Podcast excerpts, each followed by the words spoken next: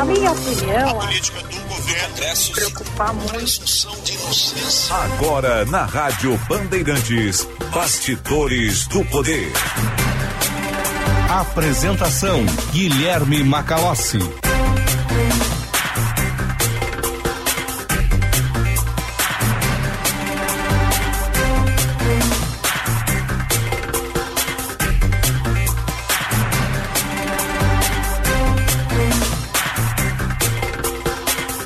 14 horas e 1 minuto. Começa aqui nas ondas da Rádio Bandeirantes. Mais uma edição do Bastidores do Poder. Análise, opinião, informação e serviço até às 16 horas. Hoje voltamos ao nosso horário tradicional. Ontem o Bastidores do Poder teve edição condensada por conta né, da seleção brasileira. E me parece, ao longo dos próximos meses, nós teremos situações semelhantes porque teremos uma grande cobertura da Copa do Mundo. Copa do Mundo aí que vai atrair a atenção né, de todo o planeta. Esperamos aí que você escolha a Band para acompanhar. Vamos organizar aqui a nossa programação para trazer a melhor. Você participa do Bastidores do Poder pelo nosso WhatsApp 980610949. Mande a sua mensagem por escrito ou também pelo nosso chat Formas de acompanhar o programa: canal no YouTube, youtube.com/bandrs, pelo nosso sinal FM 94.9 em todo o Rio Grande do Sul. Sintonize pelos nossos aplicativos Band Rádios e Band Play. Você pode fazer o download no seu smartphone e acompanhar a nossa programação na palma da sua mão 24 horas por dia.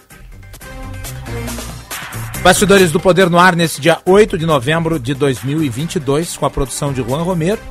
Mesa de áudio de Luiz Matoso Braga, Central Técnica Norival Santos, coordenação de redação Vicente Medeiros, gerente de rádios Osíris Marins e direção geral de Lisiane Russo. Nosso programa com o patrocínio da Escola Superior dos Oficiais da Brigada Militar e do Corpo de Bombeiros Militar, realizando sonhos construindo o futuro. E de Sinoscar, Black November Sinoscar, a melhor negociação do ano, você só encontra aqui. Sinoscar, compromisso com você, juntos salvamos vidas.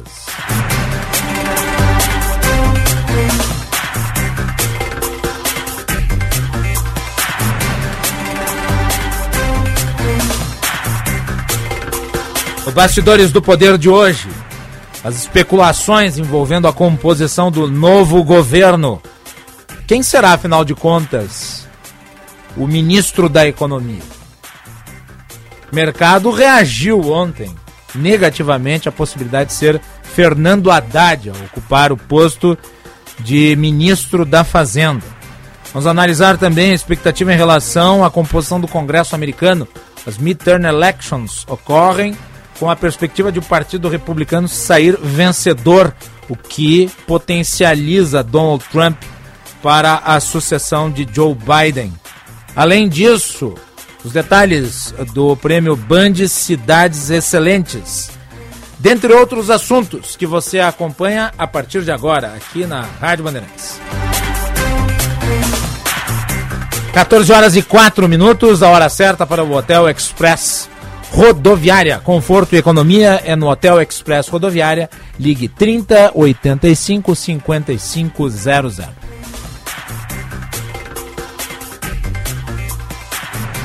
Muito bem, vamos começar o programa tratando da transição de governo.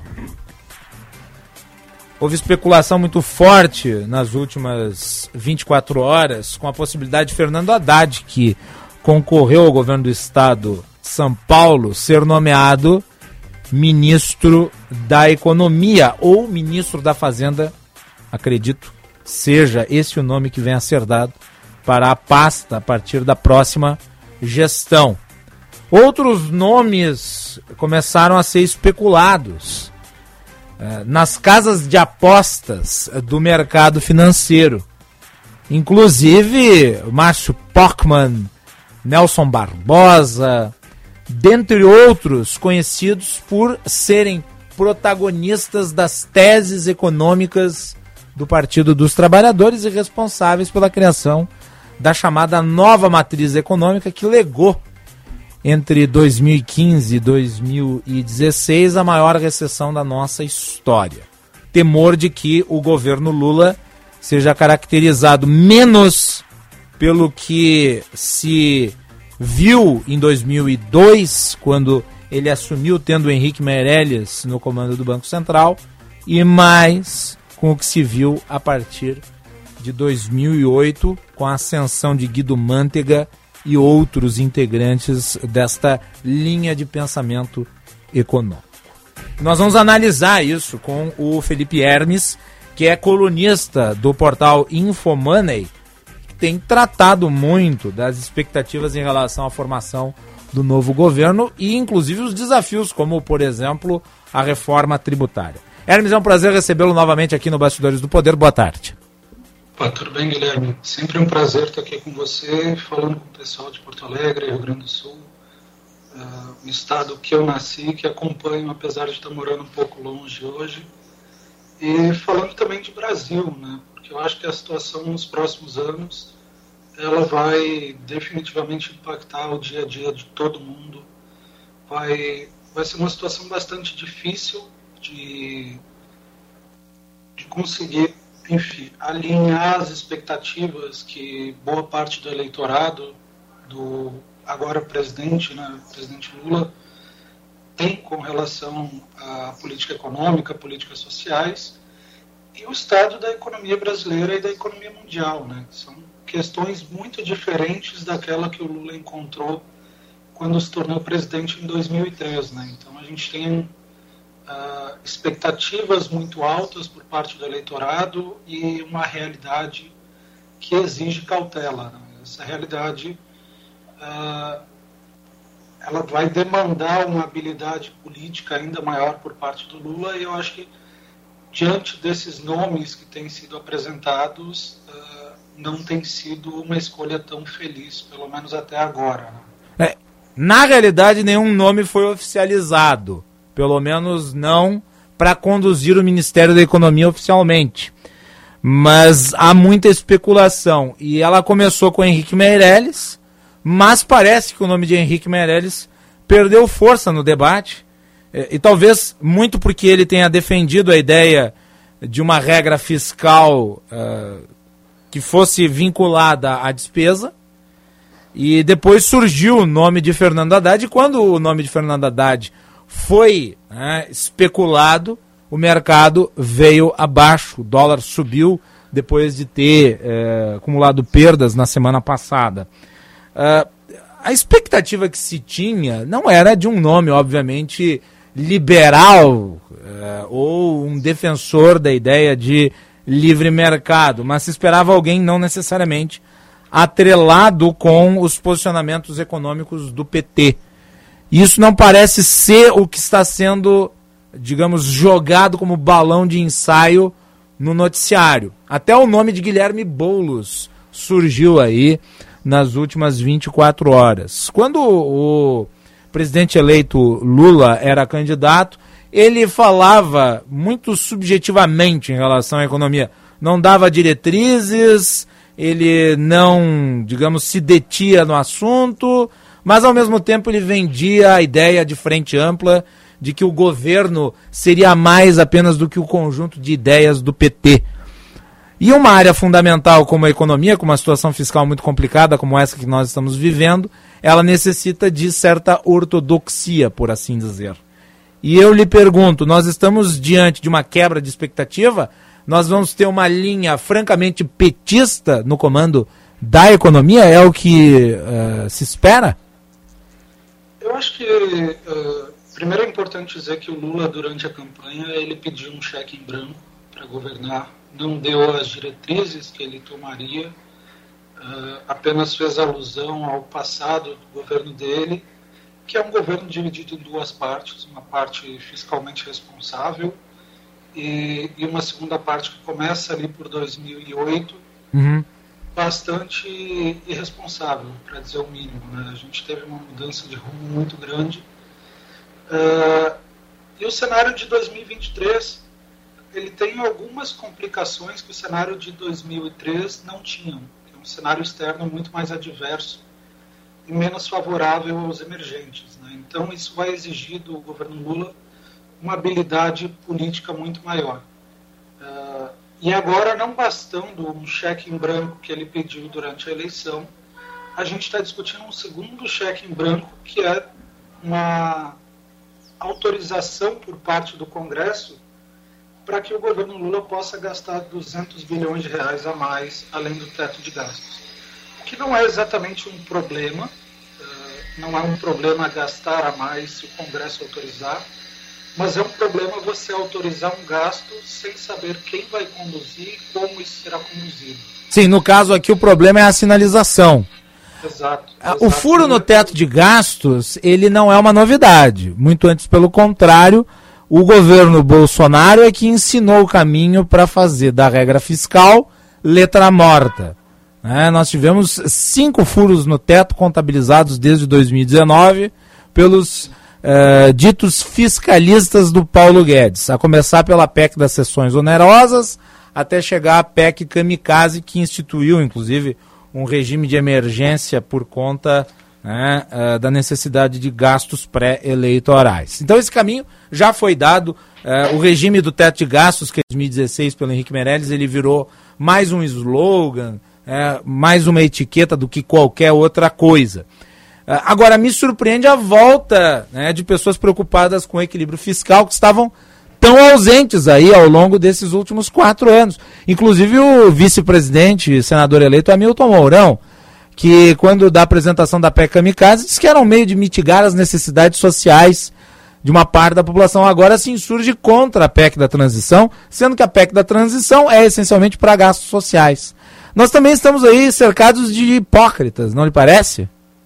Mas é, é, o que existia nos últimos anos, e eu vou, vou retomar o um exemplo da PEC dos precatórios, lá em 2021, é, foi uma PEC em torno de 50 bilhões de reais acima do teto, e essa PEC ela levou dois meses para ser aprovada de fato. E por dois meses a gente passou por incerteza sem saber qual seria o tamanho do rombo, qual seria o tamanho do problema para ser resolvido.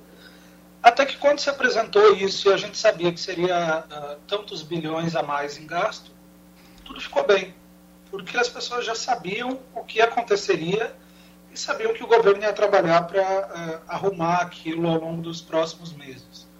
Então, eu acho que criar um gasto além do teto não é exatamente o maior problema verdade, não é o maior problema. O maior problema é você não saber quanto e como será conduzido ao longo dos próximos meses.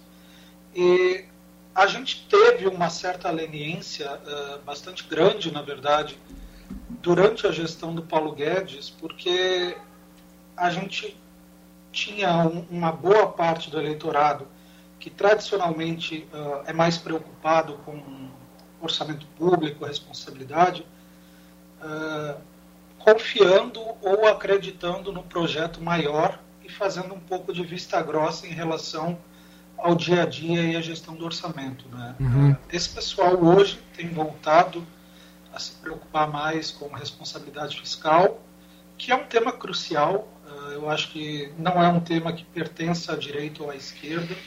Ao, ao redor do mundo a gente tem exemplos de governos de esquerda e de direita muito bem sucedidos, em partes por tocar uma agenda fiscalmente responsável, independente do que o governo acredita que deva ser o gasto público, é preciso saber que tem que ter dinheiro para pagar, né, já que uh, saúde, educação ou segurança, nada disso se paga com amor, carinho e, enfim, algo subjetivo, mas precisa de, de recursos, né? Então, Sim.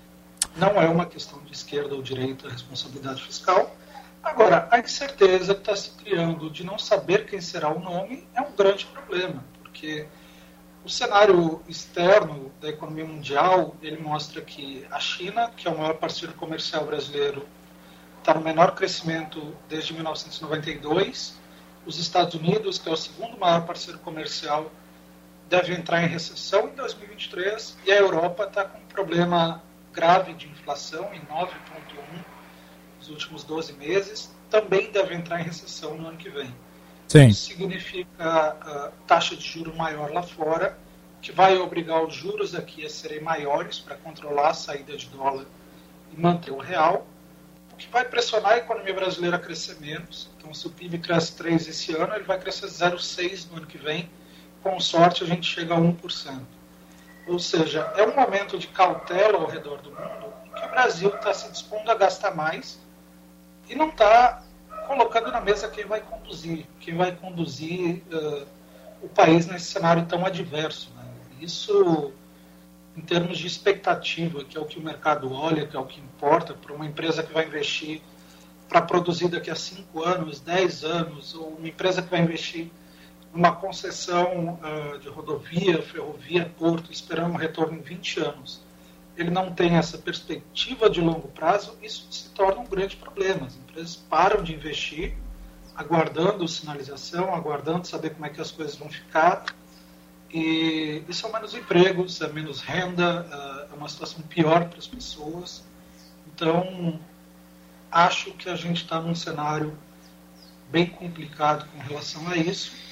E fico feliz, como você falou, que pelo menos parte do eleitorado está retomando consciência da importância que a responsabilidade fiscal tem na condução do país. Né? O, apenas uma informação de última hora, o Geraldo Alckmin anunciou agora há pouco que a Simone Tebet ela será responsável pela área de desenvolvimento social durante a transição de governo. Hoje, mais cedo, a presidente do PT, a Gleisi Hoffmann, estava com o presidente do MDB, o Baleia Rossi, e ela formalizou o convite ao partido para que ele participe do governo de Lula. Então, essa informação aqui é apenas para o devido registro ao público que nos acompanha, eh, já que nós estamos falando de transição de governo.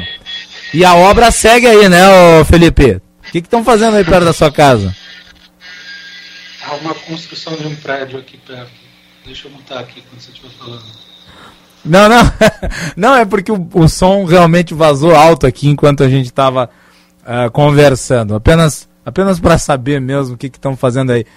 Que as obras continuem. Felipe, deixa eu lhe perguntar. Uh, esses outros nomes que foram especulados. Uh, Márcio Pockman, né? o sujeito que inclusive você mencionou nas suas redes sociais, Uh, ele ignora certas leis básicas da economia e ele foi presidente do IPEA, se eu não me engano, durante o governo petista. E Nelson Barbosa, que foi um dos grandes entusiastas da nova matriz econômica, o que, que isso sinaliza na sua avaliação?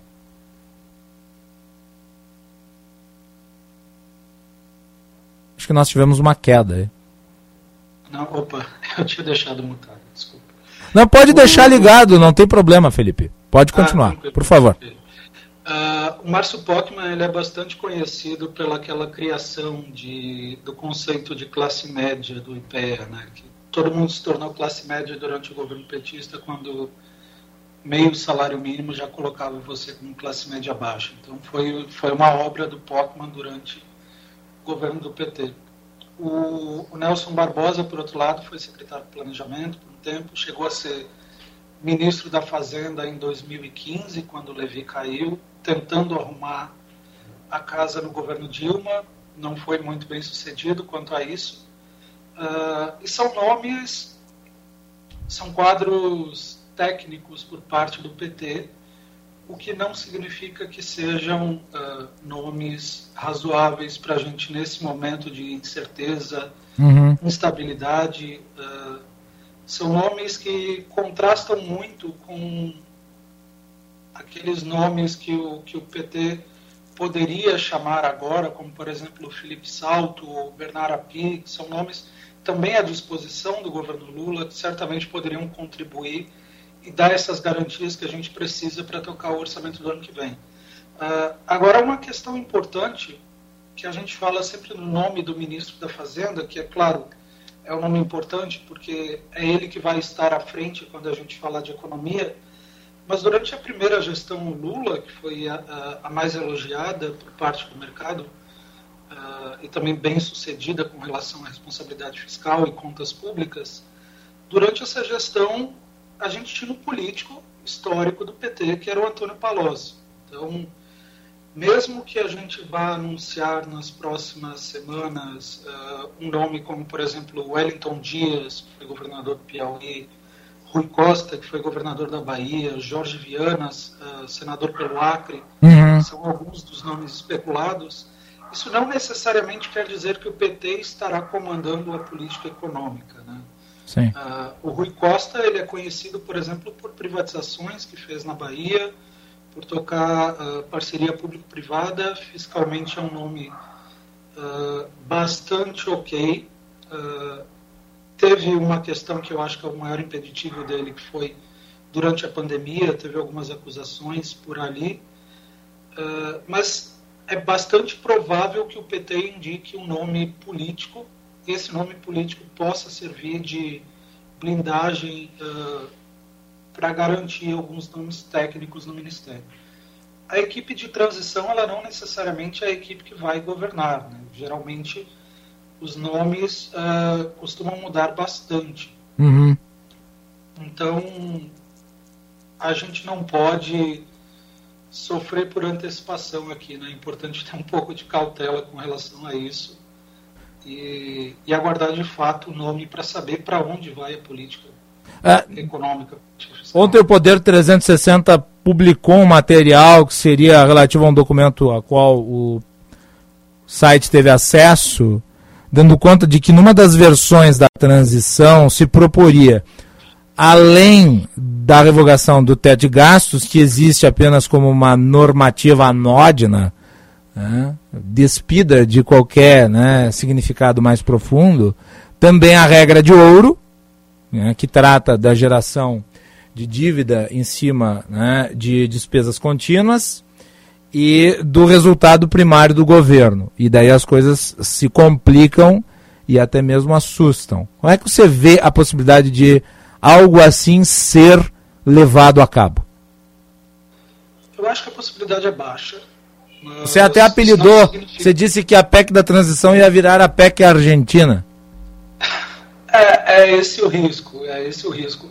E é muito óbvio, na verdade, que o Brasil ele tem amarras fiscais e tem regras fiscais responsáveis, e se você começar a destruir essas regras uh, e dinamitar essas regras uma a uma, como parece que uma ala radical do PSB está querendo fazer, do partido do Alckmin, né, vice-presidente, quer fazer, uh, a confiança ela vai despencar na hora e, e o Lula, eu acho, eu acho que ele tem uma noção política uh, do que está acontecendo na América Latina, dos governos eleitos uh, com uma ampla maioria, como é o caso do Boric no Chile ou do Petro na Colômbia, são governos de esquerda considerados mais radicais no aspecto econômico apesar de Boric ser um, uma pessoa mais radical na economia, que condena a Venezuela, condena a Nicarágua, coisa que o Lula parece não ter capacidade de fazer, mas ele deve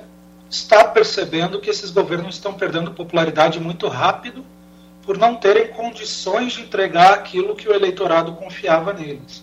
É. E se o Lula for uh, agradar a sua base ignorar o cenário externo, ignorar que o Brasil tem hoje a maior taxa de juros real do mundo, que é a nossa taxa Selic menos a inflação. Uh, no Brasil está em 6,5%, nos Estados Unidos está em menos 4%.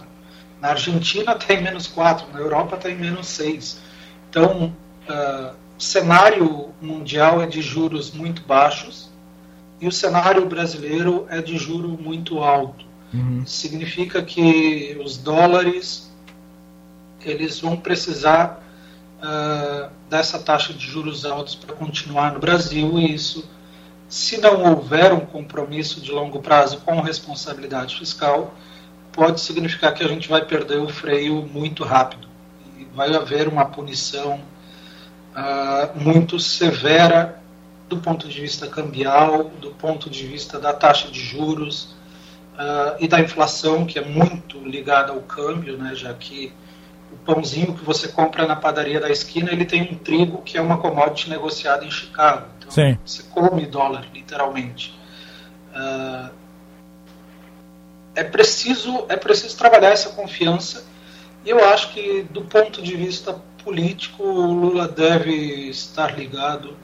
Uh, eu torço também para que ele esteja ligado, óbvio, torço pelo melhor sempre, que exageros e, e retóricas agressivas não vão sustentar a popularidade, que é o que ele busca consolidar para finalizar de alguma forma a história política dele, né? agora com 77 anos. Então é importante lembrar também essa questão. Né? Lula ele tem uma tarefa uh, histórica, do ponto de vista egóico dele, de se reconstruir e de deixar a marca dele.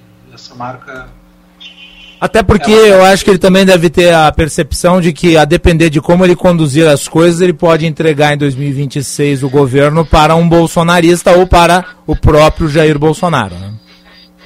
Também, também.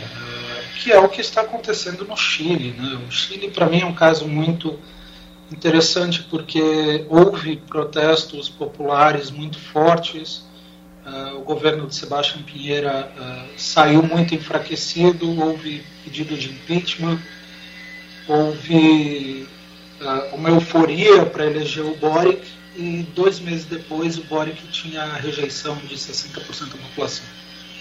Então, do ponto de vista biográfico para o Lula, é uma decisão muito simples.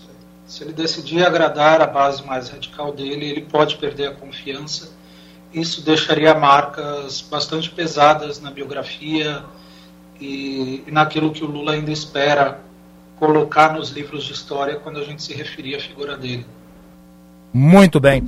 Felipe Hermes, muito obrigado por ter atendido o nosso convite para falar sobre esse assunto. Vamos continuar monitorando aqui a equipe de governo e a futura composição do Ministério. Maravilha. Uh, só gostaria de agradecer o convite e pedir um pouco de calma para as pessoas, né? Nada é tão exagerado. Uh, agora mais cedo, por exemplo, eu vi que o Pércio provavelmente aceitou o convite para fazer parte da equipe de transição. Então, apesar da, do barulho, apesar do ruído, uh, a gente precisa manter a racionalidade e a calma. Muito bem. Tá, então. Obrigado, Felipe Hermes, colunista do portal Infomoney. Agora 14 horas e 28 minutos. A temperatura em Porto Alegre é de 19 graus e 6 décimos. Participação do público pelo nosso chat no canal do YouTube, youtube.com barra ou pelo nosso WhatsApp 980610949.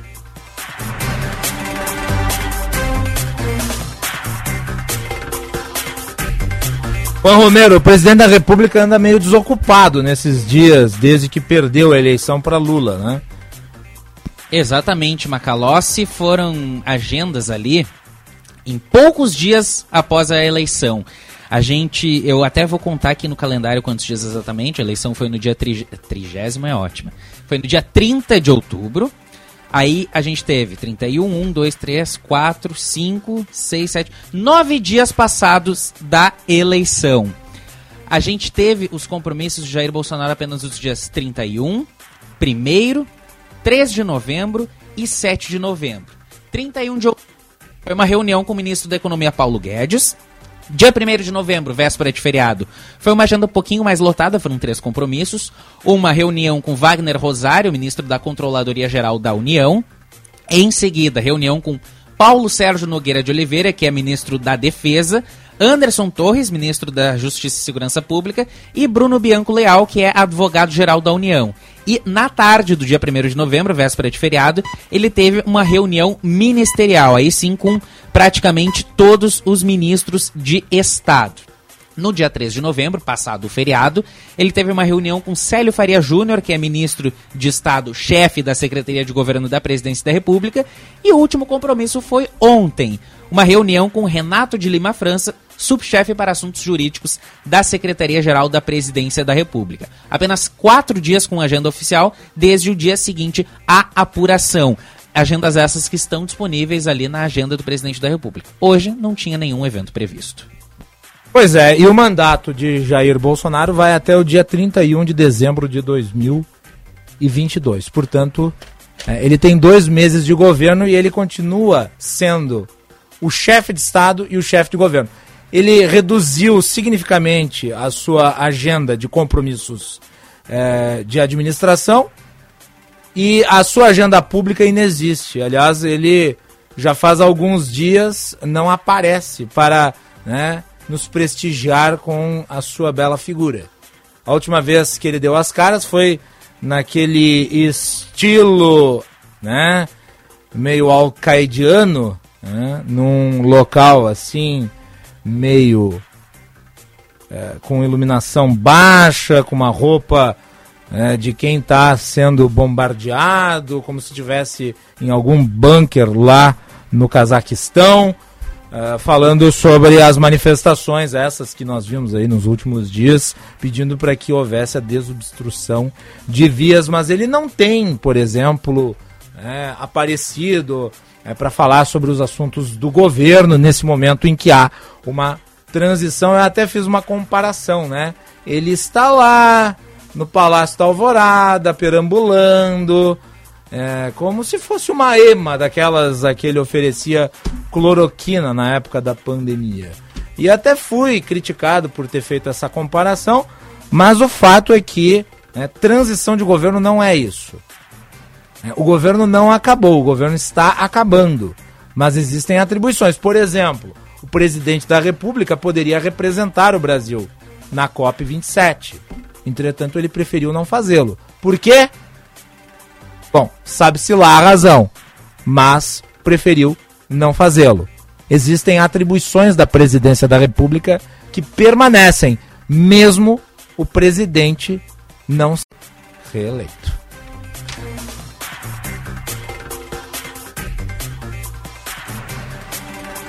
Juan Romero. Apenas para complementar, Macalossi, uh, além dessa, desses eventos na agenda oficial, claro, o Bolsonaro recebeu aliados, subordinados no Palácio da Alvorada e também teve uma presença bem oculta até nas suas redes sociais.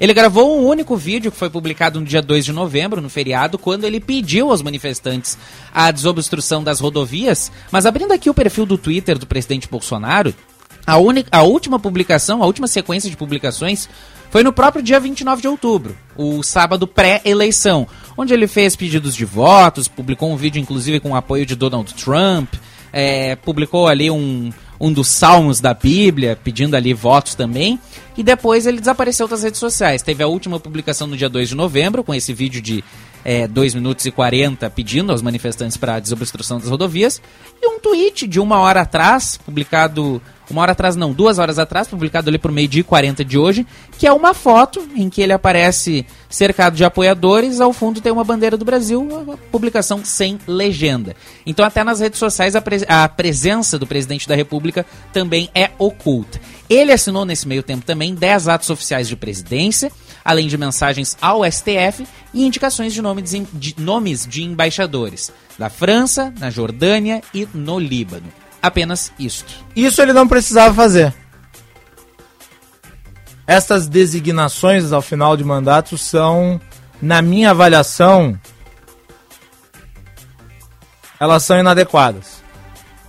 Porque afinal de contas, quem vai conduzir a política externa não é o governo Bolsonaro, é o governo Lula. Portanto, essas nomeações que não são urgentes deveriam ser feitas pelo próximo governo.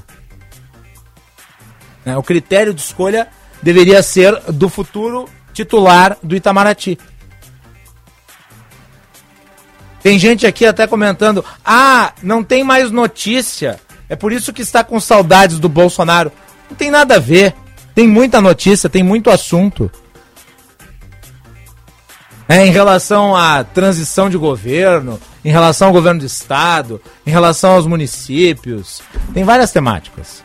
O problema é que esse cidadão está sendo remunerado. Ele exerce a presidência da República com a estrutura de Estado, com as atribuições de presidente da República e com todo o custo relativo ao custo do Palácio do Planalto, Palácio da Alvorada e das equipes que o servem. Então, sim, nós estamos cobrando que o presidente eleito, para até o fim do mandato, trabalhe. Preste contas nos meses finais ou ele só condicionava o trabalho à reeleição? Hã? É isso que tem que ficar claro.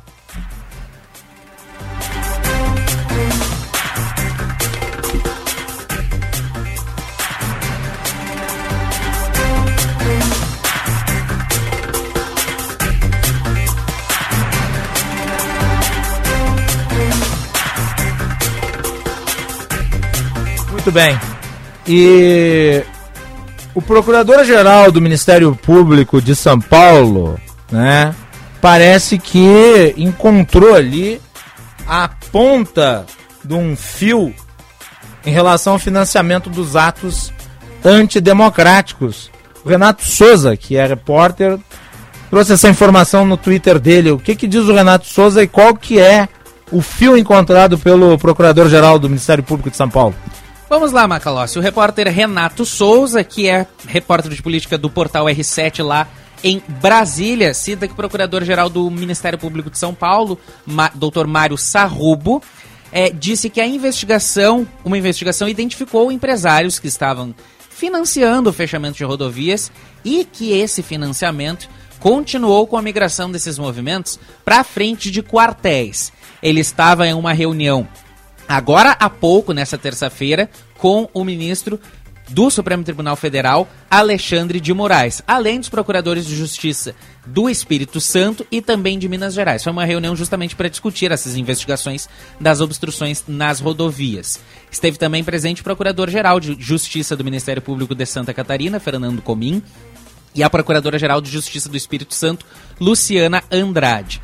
A Polícia Federal também está investigando os movimentos que têm resultado no bloqueio ilegal de rodovias pelo país foram orquestrados com apoio financeiro. Oficialmente, a PF informou que está integrando o gabinete de crise criado pelo Ministério da Justiça e Segurança Pública para acompanhar essas interditações em rodovias em tempo real e apoia a PRF e outras forças de segurança no restabelecimento da livre circulação de pessoas e transporte de mercadorias nas estradas do país. É um país predominantemente rodoviário. Sim. Então, por isso, há essa forte, esse forte reflexo. E ontem mesmo o STF recebeu um documento da Polícia Rodoviária Federal com informações sobre a atuação da corporação justamente na contenção desses bloqueios ilegais de rodovias do país. Alexandre de Moraes já tinha solicitado na semana passada alguns dados como quantas multas foram aplicadas, os locais, os horários e também os nomes dos responsáveis por esses veículos que foram utilizados nos bloqueios. E a PRF acabou enviando uma tabela com 784 páginas,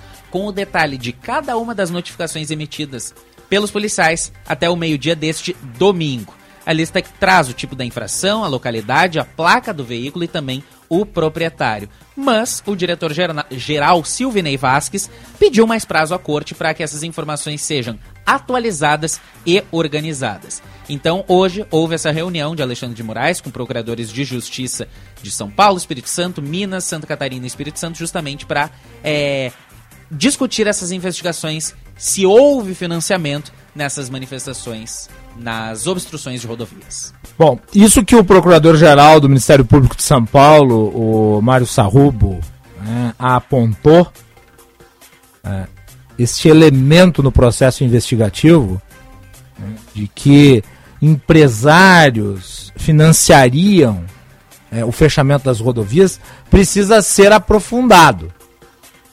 É preciso descobrir quem são então esses empresários. Notem, essa investigação não é conduzida pelo Supremo Tribunal Federal. É conduzida pelo Ministério Público do Estado de São Paulo. É necessário ir a fundo, porque deu-se conta aí, desde o segundo turno, que as manifestações teriam caráter espontâneo. Se existe uma coisa que é comprovada ao longo da história, é que manifestação massificada nunca é espontânea. nunca é espontâneo. Sempre existe um conjunto de elementos que comandam o processo de manifestação. Ainda mais essas é que precisaram de estrutura para poder dar certo. No caso, inviabilizando a circulação de pessoas, bens, mercadorias e serviços. E claro, identificados os autores, os responsáveis pelo financiamento, eles devem ser enquadrados pela lei. Detalhe importante que parece fugir à análise, inclusive, de jornalistas. O que nós estamos vendo na frente dos quartéis é golpismo descarado. Juan Romero, você acampa na frente de um quartel pedindo intervenção federal, o que, que você pretende? É, Qual é o sentido de você acampar ali e pedir que as Forças Armadas atuem à margem das suas atribuições? É uma pergunta muito. Vamos à legislação? Esse programa se vale das leis. E é por isso que a gente acerta tanto, porque a gente pega aqui os elementos constantes na Constituição, nos códigos, nas legislações e usa. A gente não opina aqui com o cotovelo, a gente não fala de orelha. Artigo 286 do Código Penal trata da incitação. Artigo 286. Incitar publicamente a prática de crime. Pena: detenção de 3 a 6 meses ou multa. Parágrafo único, e presta atenção nesse parágrafo que ele é fundamental. Incorre na mesma pena quem incita publicamente animosidade entre as Forças Armadas ou delas contra os poderes constitucionais, as instituições civis ou a sociedade. Então, quem incita a intervenção militar contra os poderes constitucionais pratica crime de incitação previsto no artigo 186 do Código 286 do Código Penal. E claro, nós não podemos deixar de prestar atenção a quem operacionalizou essa tentativa de lockout nas estradas. É, exatamente para pressionar o militar. Qual momento? Nessa, é, nesse pós-reunião, o próprio Procurador-Geral de Justiça Mário Sarrubo afirmou ali jorna- aos jornalistas essa seguinte frase, eu vou ler na íntegra a frase.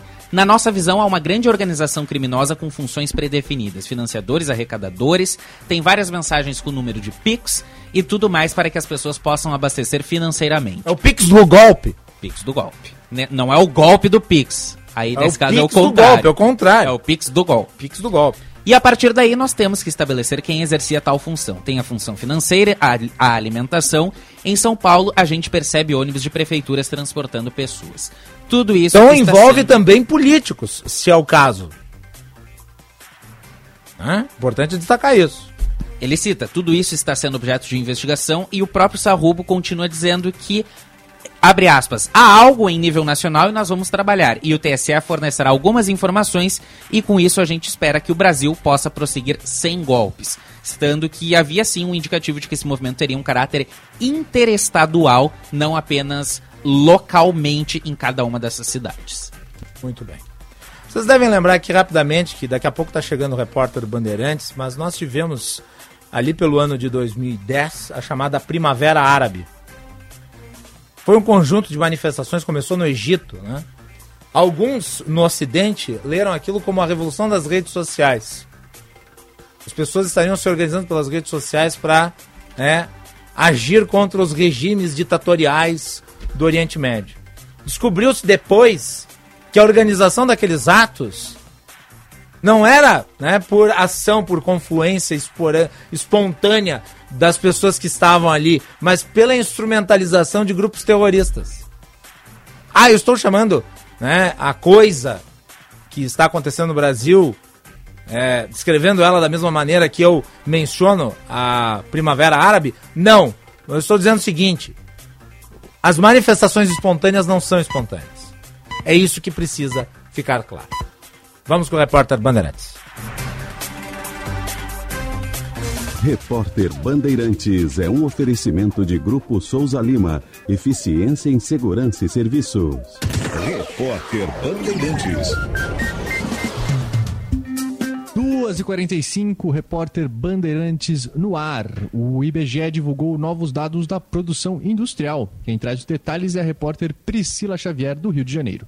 A produção industrial registra queda em 12 dos 15 locais pesquisados na passagem de agosto para setembro, quando o índice nacional sofreu recuo de 0,7%. Dez estados ficaram abaixo da média nacional. O setor de alimentos influenciou o índice negativo em oito estados. Segundo o IBGE, o impacto pode ser explicado pela inflação nos preços de produtos que compõem a cesta básica, o que afeta a cadeia produtiva. Além dos alimentos, produtos derivados do petróleo também influenciaram o índice negativamente. O preço da cesta básica em Porto Alegre subiu mais de 3% e tornou-se a mais cara do Brasil. Detalhes com Vicente Medeiros. A cesta básica de Porto Alegre voltou a ser a mais cara do Brasil. Conforme levantamento do Diese, a lista de 13 produtos custa em média R$ 768,82 na cidade gaúcha e ultrapassou São Paulo e Florianópolis. No acumulado do ano, a cesta básica subiu 12,58%. A economista Daniela Sandi atribui o novo aumento a fatores climáticos que influenciaram principalmente produtos in natura como a batata, a banana e o tomate. Por exemplo, da batata e do tomate diminuíram a oferta, trazendo esse aumento, só que essa alta ela foi um pouco mais intensa em Porto Alegre para os produtos in natura. Então, acabou trazendo a nossa cesta para o maior valor. Os eleitores americanos vão às urnas hoje para as eleições de meio de mandato dos Estados Unidos. Estão em jogo, estão em jogo todos os 435 assentos na Câmara, quase um terço do Senado e governos de 36 dos 50 estados da União. A renovação do Congresso vai servir como um termômetro para a aprovação do mandato do presidente Joe Biden, eleito em 2020 na disputa contra Donald Trump. Nos últimos anos, os partidos do presidente no poder nos Estados Unidos sofreram derrotas nas eleições de meio de mandato. Se o democrata perder a maioria hoje, Joe Biden terá ainda mais dificuldade para aprovar leis. Agora, 2h47. O negócio é o seguinte: a solução completa para o seu negócio é a Souza Lima. E com a Souza Lima, o negócio é inovação. E aqui não tem esse negócio de ser tudo igual, não. As soluções são sob medida, de segurança, limpeza e outros serviços. E é um ótimo negócio em valores, sempre alinhado aos valores do seu negócio. E esse negócio de terceirização deixa que a gente resolve. O nosso negócio é fazer o seu negócio melhor. Negócio fechado? Grupo Souza Lima. Soluções completas para o seu negócio. ArcelorMittal, o aço oficial de quem torce junto! Começou a Black Friday 5G da TIM. Super ofertas de smartphones para você ter o seu primeiro 5G. Aproveite o melhor preço do mercado no Samsung Galaxy S22 de R$ 5.999 por R$ 1.799 no TIM Black Família. Tudo isso com até 165 GB de internet para navegar na maior rede móvel do Brasil. Vem ter o seu primeiro 5G com a TIM. Saiba mais em tim.com.br. TIM, imagine as possibilidades. ArcelorMittal, aços inteligentes para as pessoas e o planeta.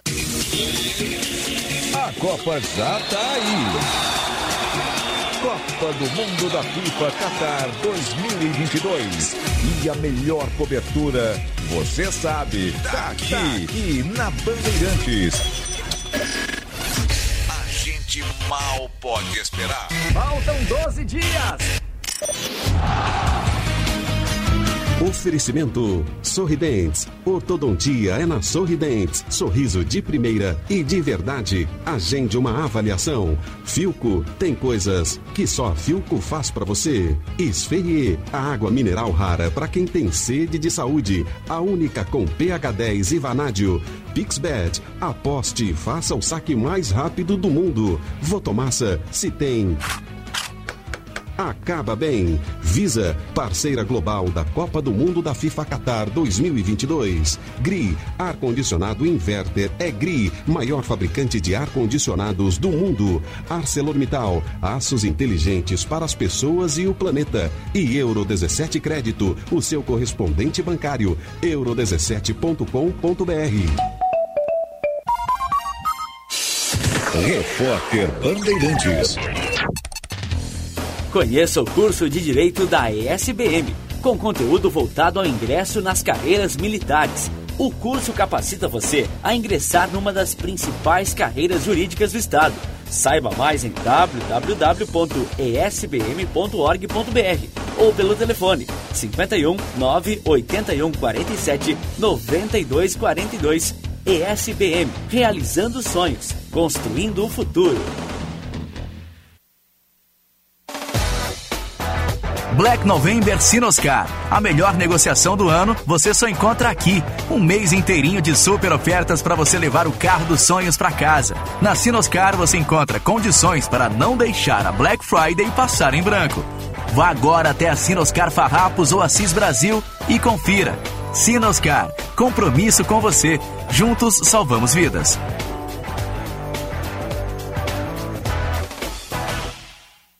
Militec 1 é o primeiro e o melhor condicionador de metais do mundo. Militec 1 age diretamente nos metais do motor do seu carro. Sua tecnologia e capacidade de adsorção deixa esses metais 17 vezes mais resistentes, reduzindo o atrito em até 85%. Militec 1 resulta ainda em economia de combustível, potência, economia e proteção. Só com Militec 1. Use e comprove.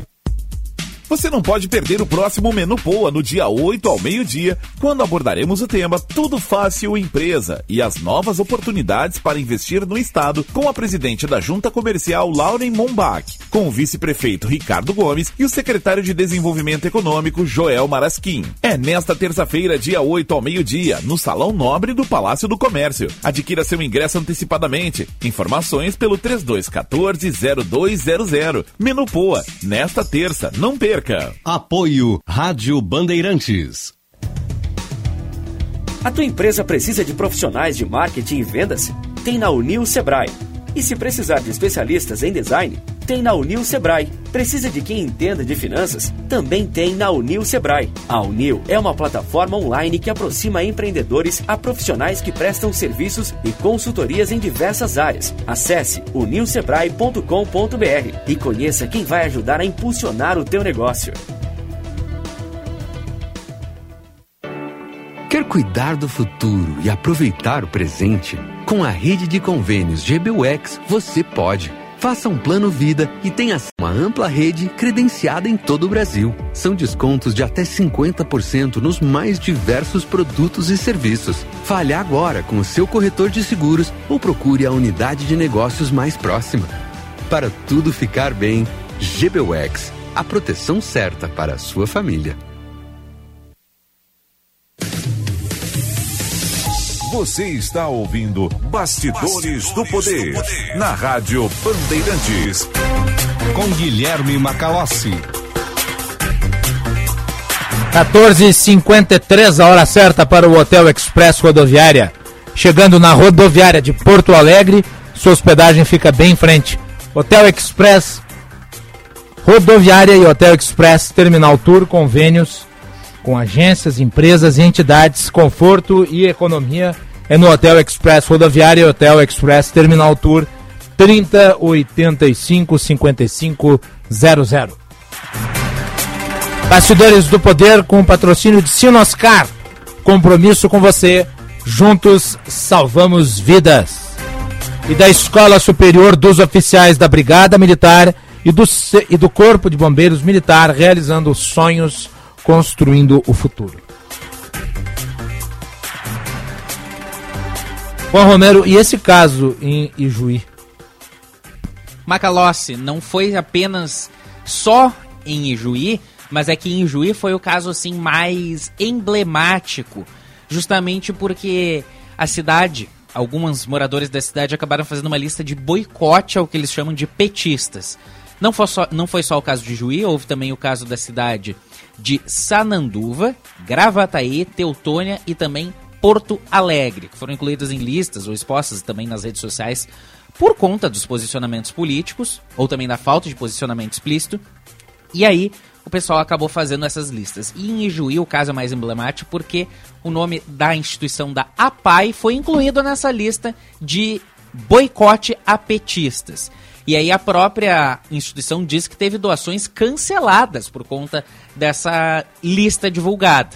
E inclusive a própria instituição diz que essa queda nas doações acabou afetando na merenda das pessoas que precisam do apoio da APAI. E aí a associação passou a receber ligações de, do, de doadores cancelando as suas contribuições. A instituição atende 598 pessoas com deficiência intelectual ou deficiência múltipla e também 240 dessas 598 pessoas, praticamente a metade, são estudantes da escola que é mantida pela entidade. E aí o cancelamento dessas doações está afetando principalmente a compra de alimentos para merenda, já que muitas das pessoas atendidas acabam sendo de baixa renda e dependem justamente da refeição oferecida no local. A própria presidente da instituição diz que eh, quando há um cancelamento de 10 ou 15 doações de pessoas, já há um impacto negativo. E aí a instituição divulgou uma nota de repúdio eh, citando que é uma associação sem fins lucrativos eh, que a- está habilitada a executar serviços para educação especial, saúde, entre outros. E cita que a instituição é uma entidade apartidária e, desde a constituição da entidade, sempre contou com o auxílio de todos os partidos políticos nas mais variadas esferas de governo, assim como da comunidade local, citando que todos são grandes atores e contribuem de forma efetiva para a manutenção do trabalho realizado. Aí a nota prossegue. Ocorre que a APAI foi surpreendida com a sua inclusão em uma lista de boicote que está circulando na cidade. Importante salientar que os integrantes da diretoria, bem como os profissionais que atuam na entidade, possuem sua vida privada e, portanto, possuem direitos e deveres como cidadãos, tendo inclusive suas próprias convicções políticas. A nota prossegue dizendo que, no entanto, eventuais posicionamentos dessas pessoas não representam o posicionamento da APAI de Juí, pois as falas ou posicionamentos pertencem à esfera de sua vida pessoal e não institucionais. Portanto, a APAI de Juí repudia a sua inclusão na lista de boicote e informa a co- a comunidade de Ijuí que vai continuar trabalhando arduamente na defesa, na defesa intransigente das pessoas com deficiência intelectual e múltipla, contando com o apoio da comunidade em geral.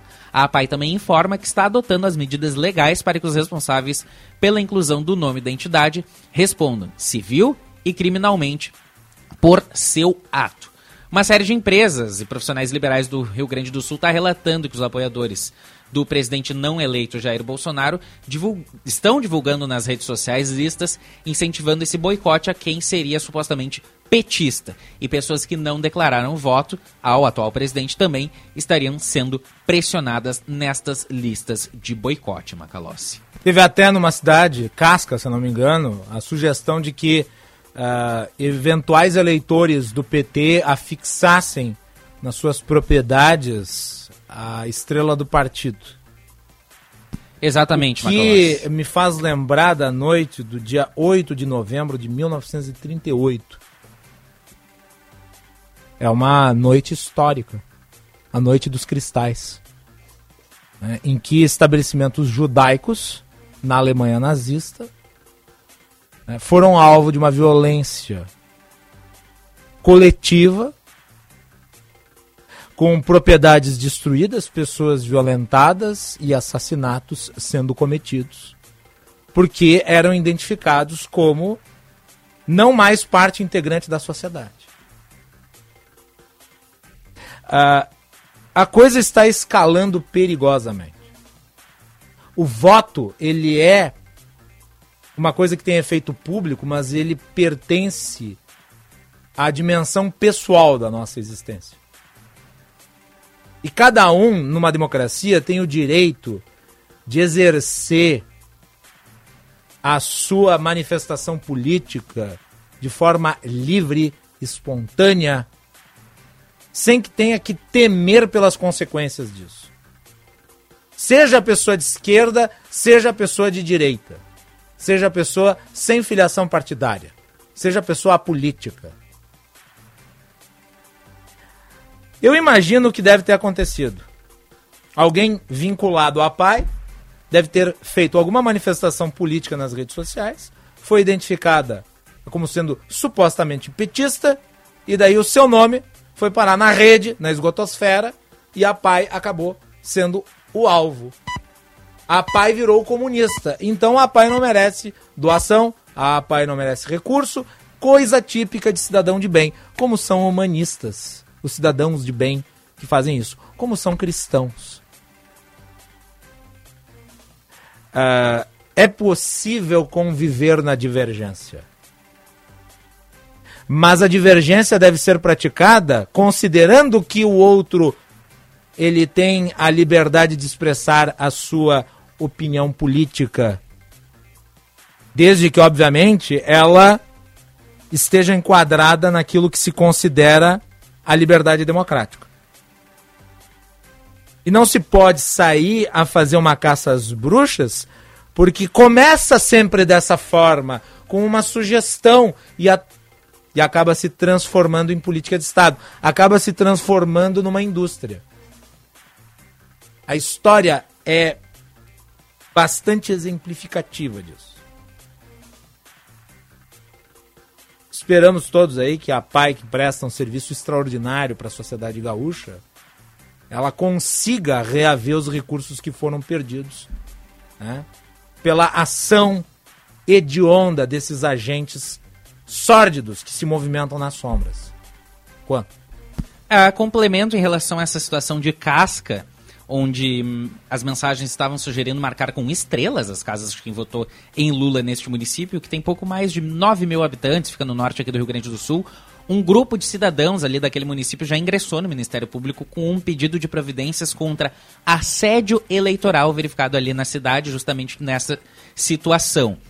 Nessa segunda-feira, mais de 120 estabelecimentos da cidade já tiveram de fechar as portas em decorrência de uma suposta greve geral de boicote ah, aos resultados da eleição presidencial. O Ministério Público do Rio Grande do Sul, lá na cidade de Casca, informou que tem sim uma notícia de fato já sendo analisada pela promotora eleitoral lá no município sobre listas que estariam circulando nas redes sociais justamente com o nome de comerciantes e pessoas que teriam votado em Lula para é, este boicote. Mas então, Ministério... quer dizer, o sujeito eventualmente votou no PT, então ele tem que ficar à margem da sociedade. Ele já não é mais considerado nem pertencente à comunidade. Essa desumanização, ela é caminho para a prática de um crime. A partir do momento que você não vê no seu semelhante uma pessoa, é mais fácil você cometer contra ele uma arbitrariedade, um crime, um ato de violência. Não frequentamos mais aquele local, porque aquele local ele está vinculado a uma pessoa que exerce determinada posição política. Vocês notaram a gravidade disso? Né? Imagina se, veja, Juan, imagina se fizesse um credenciamento aí de quem eventualmente se manifestou nos últimos dias e passasse a mover contra elas, inclusive pelo aparato estatal, um movimento de boicote. Isso não seria grave? Isso não seria criminoso? É claro que é.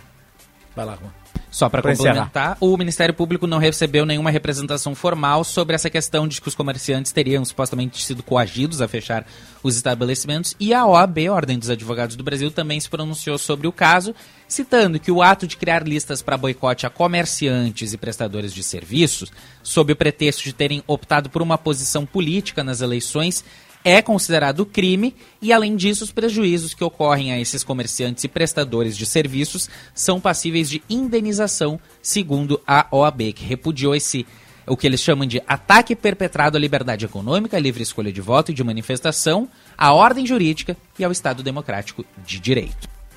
Vamos com as informações do trânsito. Josh Bittencourt. Trânsito. Antecipe até 10 parcelas do CFGTS no Mercantil. É rápido e fácil. Você faz tudo online e recebe em até uma hora. Anota aí, fgts.mercantil.com.br. Muito boa tarde, Macalossi, a todos aqui boa nos tarde. Bastidores do Poder nessa terça-feira. Movimento bastante acentuado pela Protásio Alves nos dois sentidos, próximo ao viaduto da Mariante e também a partir da Barão do Amazonas, no sentido bairro, até próximo a Cristiano Fischer, já na região do bairro Bom Jesus. E na BR-116 tem acidente em São Leopoldo, próximo ao posto da Polícia Rodoviária Federal, envolvendo dois carros sem feridos, mas um dos veículos vai ter que ser retirado pelo guincho. Antecipe até 10 parcelas do CFGTS no Mercantil. É rápido e fácil. Você faz tudo online e recebe em até uma hora. Anota aí, fgts.mercantil.com.br. Macalós. E a expectativa das eleições americanas na sequência aqui no Bastidores do Poder. O ápice da Barbada. Oportunidade única em Viamão. Lotes em condomínio fechado a partir de 479 reais sem juros nas primeiras 24 parcelas, direto com a incorporadora. Infraestrutura completa a 4 minutos do centro. Aproveite essa condição especial de pré-lançamento. St. Louis, mais de 14 itens de lazer com a maior segurança e melhor condição do mercado. Acesse stlouishomeclub.com.br ou ligue 99534 1265. O câncer de próstata é o segundo tipo de tumor que mais mata homens no Brasil. Por isso, durante todo este mês, o Cremers abraça a campanha Novembro Azul. A prevenção é a melhor forma de combater o câncer de próstata, que só costuma apresentar sintomas quando já está avançado. O exame anual com o médico urologista é fundamental para um diagnóstico precoce, que aumenta as chances de cura. Cremer 70 anos, protegendo a boa medicina. Chegando no aeroporto de Porto Alegre, sua hospedagem fica a 5 minutos de distância, com transfer cortesia. Basta ligar 3022 2020. Hotel Express e Hotel Expressinho Aeroporto. Apartamentos renovados, com higienização cuidadosa, café cortesia bem cedinho e amplo estacionamento. Conforto e economia é no Hotel Express e Hotel Expressinho Aeroporto. Ligue 3022 2020. Quer construir ou reformar com qualidade e economia? Venha na FAC.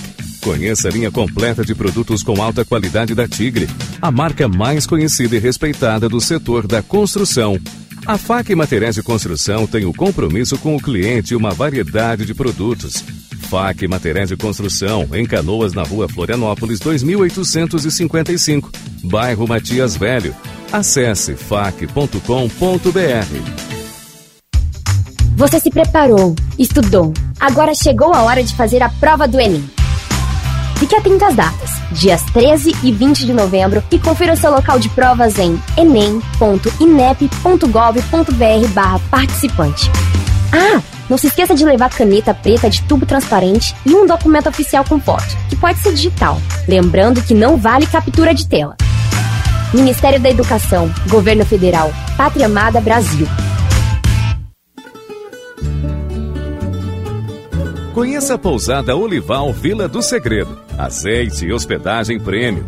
Em Caçapava do Sul, no Pampa Gaúcho. Uma experiência de aromas e sabores. Primeira pousada na Rota das Oliveiras.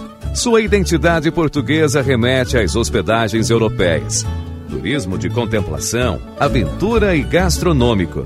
Reservas 51 3077 5155. Horário comercial. Sério que o controle da linha de produção é remoto? Óbvio. É para isso que eu pago internet. Conheça a Blue 3, internet corporativa de alta performance via fibra ótica, com estabilidade total e 100% da velocidade contratada. Tudo para você ter mais controle na sua empresa. Tudo para você ter internet de verdade. Acesse blue3.com.br e consulte a disponibilidade na sua região. Blue 3 Internet All Day.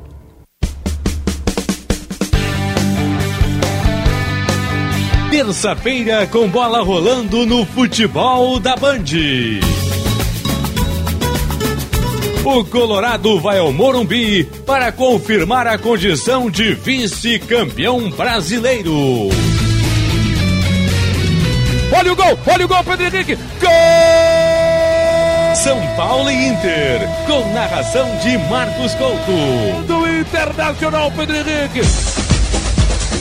O futebol da Bandeirantes começa às 8 da noite, com Tiger Junk e o jogo aberto.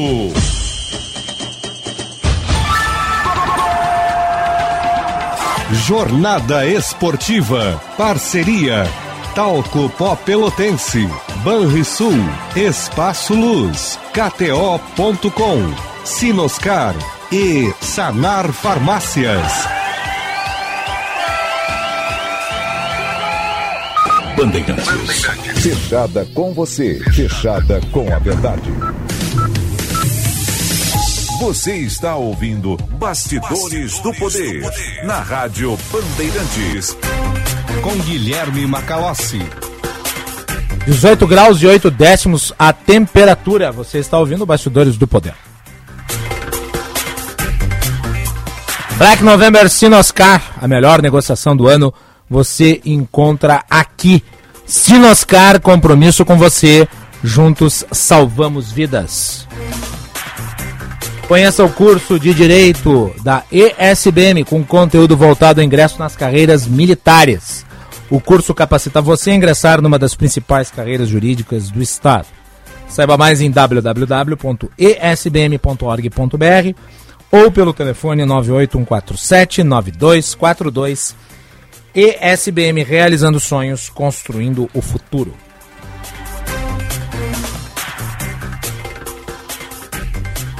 E hoje é dia de eleições nos Estados Unidos. O Partido Republicano, né, que tem a sua principal liderança, o ex-presidente Donald Trump, é visto como favorito tanto nas eleições da Câmara dos Deputados quanto do Senado. Isso pode representar um grande revés para Joe Biden. Eduardo Barão, de Nova York. As eleições de meio de mandato vão definir qual partido terá maioria nas casas legislativas, o que será determinante para a governabilidade do presidente Joe Biden. Tradicionalmente, o partido que está no poder costuma perder a maioria no Congresso americano. E desta vez, segundo as pesquisas, não deve ser diferente. Os republicanos, adversários de Biden, são favoritos. No fim de semana, políticos influentes como os ex-presidentes Barack Obama e Donald Trump foram aos estados considerados chave para apoiar os candidatos. É a primeira vez desde que Trump perdeu as eleições que o ex-presidente tenta mostrar que ainda é uma forte influência entre os eleitores. O clima de tensão agora está ainda maior do que nas eleições anteriores, que terminaram com a invasão ao Capitólio.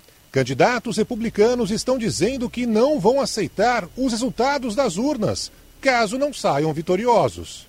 O próprio presidente Joe Biden alertou sobre a possibilidade de novas ações violentas pelo país, que segue dividido politicamente. Nós vamos conversar agora com o doutor em ciência política e professor do Departamento de Relações Internacionais da UERJ, Maurício Santoro. Professor, é um prazer recebê-lo. Deixa eu lhe perguntar em relação a como o senhor vê aí a volta né, do Partido Republicano, caso se confirme os resultados dessas eleições, ao comando da Câmara dos Deputados e do Senado americano. Boa tarde. Boa tarde, Macalós. Bom, realmente existe um desgaste nesses dois anos de governo do Biden, vindo sobretudo de problemas econômicos. A inflação nos Estados Unidos esse ano está acumulada em 8% o que para nós brasileiros pode parecer uma taxa até razoável, mas Estados Unidos é o maior índice em 40 anos. Uhum. Então isso é algo que os consumidores americanos estão sentindo de maneira muito dura no seu cotidiano. E isso se reflete também na popularidade do presidente Biden, que está baixa, um pouco mais de 40%, e claro que isso impacta também no desempenho do Partido Democrata, né, do partido do presidente Biden. E, ao mesmo tempo, nós temos todo esse fenômeno de popularidade que é o ex-presidente Donald Trump. Embora tenha perdido as eleições presidenciais em 2020, eh, ele segue como um político com uma enorme capacidade de mobilização, de articulação dos seus apoiadores. Então, eh, o resultado dessa eleição legislativa nos Estados Unidos também vai ser muito importante para a gente tentar fazer algumas previsões para a disputa presidencial em 2024.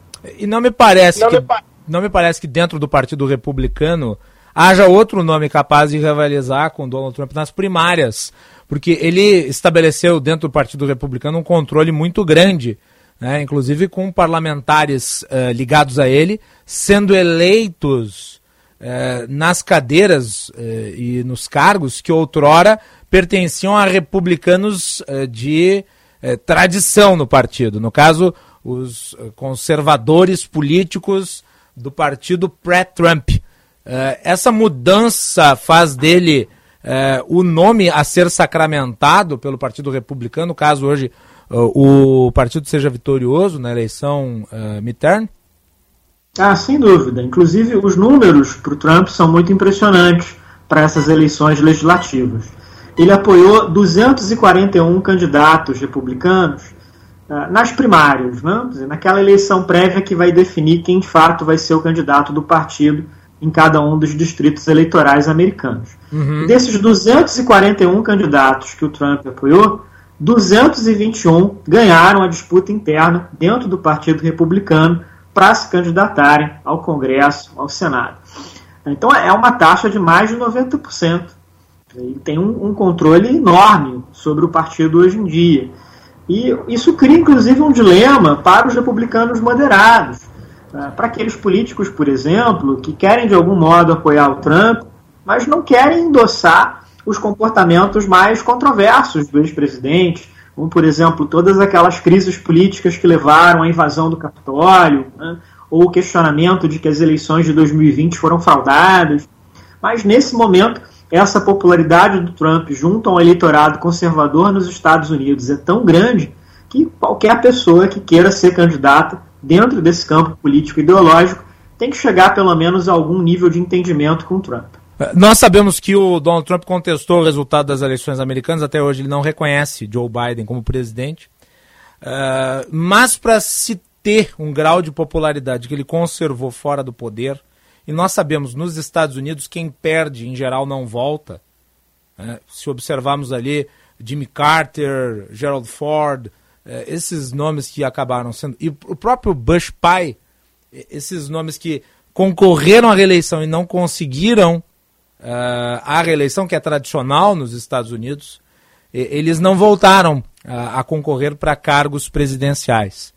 Entretanto, tudo leva a crer que Donald Trump será candidato à presidência. Por que ele mantém tamanha popularidade, na sua avaliação? Sim, o, Trump é um ponto fora da curva na trajetória política americana. Uh, e uma das razões para isso é porque ele é um raro caso de presidente americano que já era uma celebridade, já era alguém muito famoso antes de se tornar presidente.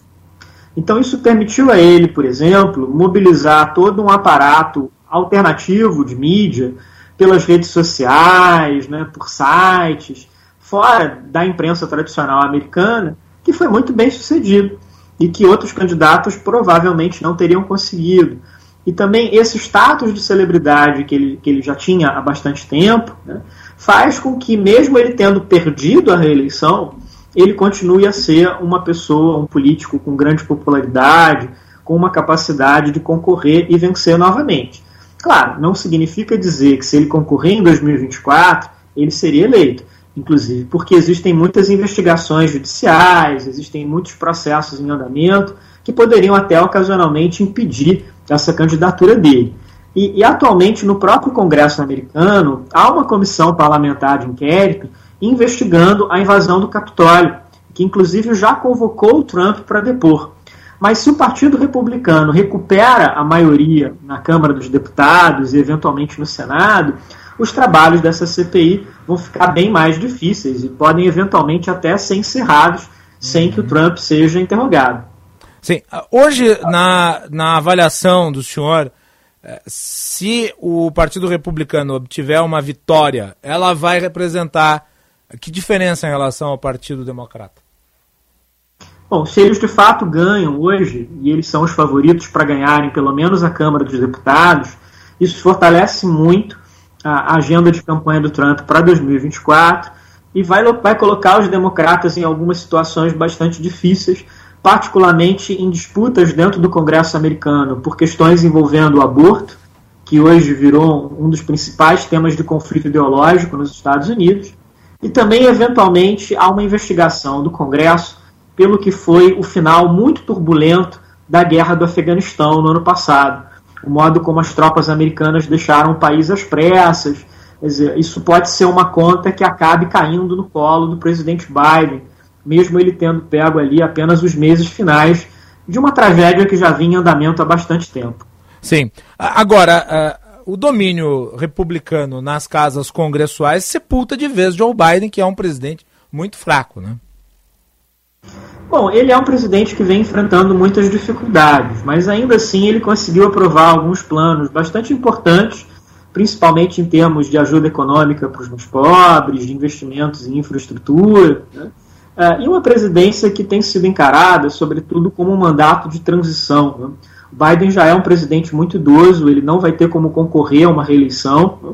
mas ele é um pouco a ponte entre esse período muito conturbado do Trump na presidência e uma nova geração de políticos democratas, de ativistas, que hoje estão muito representados na figura da vice-presidente Kamala Harris, uhum. que é a primeira mulher negra nos Estados Unidos a ocupar o cargo pelo menos ela é uma mulher que, para os padrões americanos, é considerada negra. Né? e que muitas pessoas têm considerado que é um futuro do Partido Democrata. Né? Agora, é uma transição difícil, assim como o Brasil, os Estados Unidos são hoje um país muito dividido do ponto de vista político, ideológico, inclusive com essas divisões regionais. No caso americano, é mais entre as duas, as grandes cidades nas duas costas, né? na costa do Atlântico, na costa do Pacífico, e o interior do país, que é bem mais conservador, mas é também um, uma nação completamente fraturada. Muito bem. Professor Maurício Santoro, obrigado pela análise aqui no Bastidores do Poder. Vamos acompanhar aí para ver qual que é o resultado dessa eleição. Midterm elections, em geral, o partido que governa perde a maioria na, na metade do mandato, mas este governo provavelmente vai enfrentar maiores dificuldades pela situação econômica dos Estados Unidos no momento. Né? Sua palavra final. Obrigado, professor. Muito obrigado, Macalossi. Um grande abraço. Muito bem. Tá, então. Nós vamos continuar, obviamente, analisando o cenário dos Estados Unidos.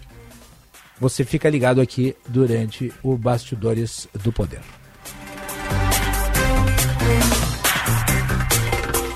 Presidente Joe Biden votou né, na Flórida, se eu não me engano. Ah, não. Ex-presidente dos Estados Unidos, Donald Trump, votou na Flórida, que é a, residência política dele. Ele transferiu o título de eleitor, se é que dá para utilizar o termo, de Nova York, né, onde ele teve a sua atuação empresarial para a Flórida.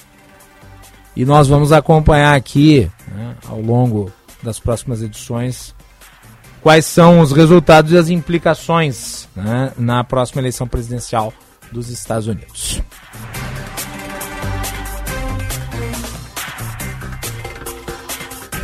Muito bem, vamos fazer um intervalo e voltamos na sequência.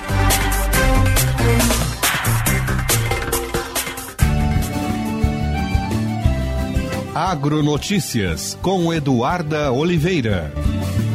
O levantamento do Instituto Rio Grandense do Arroz sobre a safra 2022-2023 aponta que a semeadura do arroz no estado atingiu 56,97%. Foram implantados até o momento 491.384 hectares dos 826.498 hectares previstos. Os dados são apurados pelos núcleos de assistência técnica e extensão rural do IRGA, a partir de informações fornecidas pelos produtores gaúchos e tabuladas pela Divisão de Assistência Técnica e Extensão Rural da Autarquia. Os dados revelam que a Zona Sul está com 100.828 hectares semeados, sendo assim 80,14% de 139.543 hectares previstos. A fronteira oeste semeou 197.616 hectares, sendo 76,21% da área estimada de 259.321 hectares. A campanha tem 80.014 hectares, sendo 62,32% de 128.402 hectares. A planície costeira interna atingiu 45.681 hectares, sendo 36,89% de 123.830 hectares. Já a região central do estado está com 31.369 hectares implantados. Já a região central está com 31.369 hectares implantados.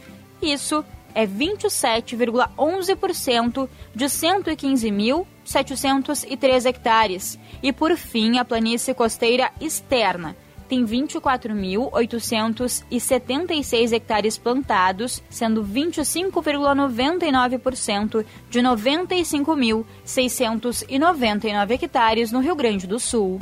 Agronotícias. Oferecimento Senar RS. Vamos juntos pelo seu crescimento. Black November Sinoscar. A melhor negociação do ano você só encontra aqui. Um mês inteirinho de super ofertas para você levar o carro dos sonhos para casa. Na Sinoscar você encontra condições para não deixar a Black Friday passar em branco. Vá agora até a Sinoscar Farrapos ou Assis Brasil e confira. Sinoscar, compromisso com você. Juntos salvamos vidas.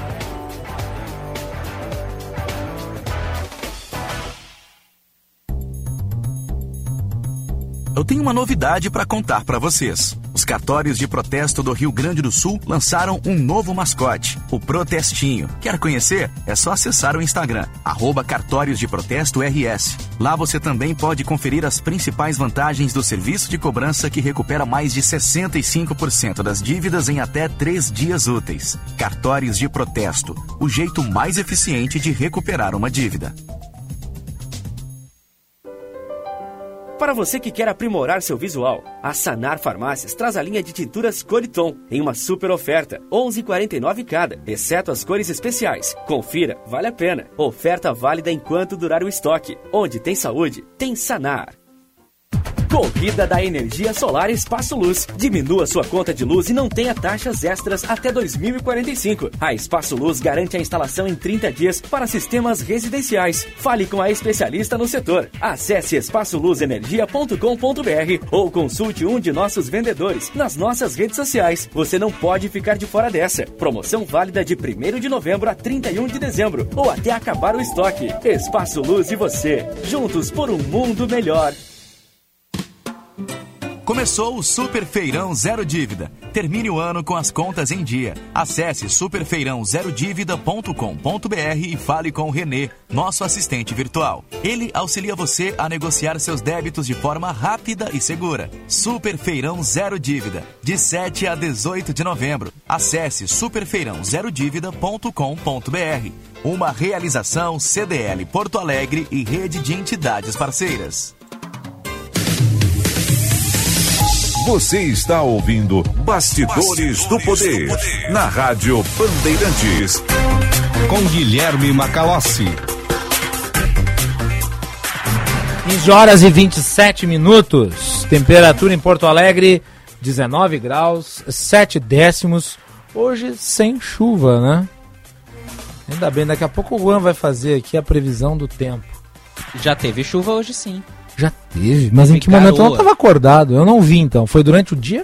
Agora nessa faixa ali dos, do meio-dia, uma da tarde, uma leve garoinha Não bem vi. localizada em alguns pontos da cidade. Confesso não ter visto. É a, é a maluquice do tempo. Fui desmoralizado, disse não vi chuva, fui desmoralizado. Fake news. Não, não é fake news, depende do ponto de vista. Daqui a pouco a previsão do tempo aqui no Bastidores do Poder. Participação do público pelo nosso WhatsApp 980610949. Atenção, fique atento, beba água pura, muita água, livre de vírus e de bactérias. Água sem cheiro, sem gosto, com importantes sais minerais, ideal para sua saúde e de sua família. Purificadores e mineralizadores de água natural, gelada e alcalina, com ou sem ozônio na WaterSul. Ligue o WaterSul 3231 4567.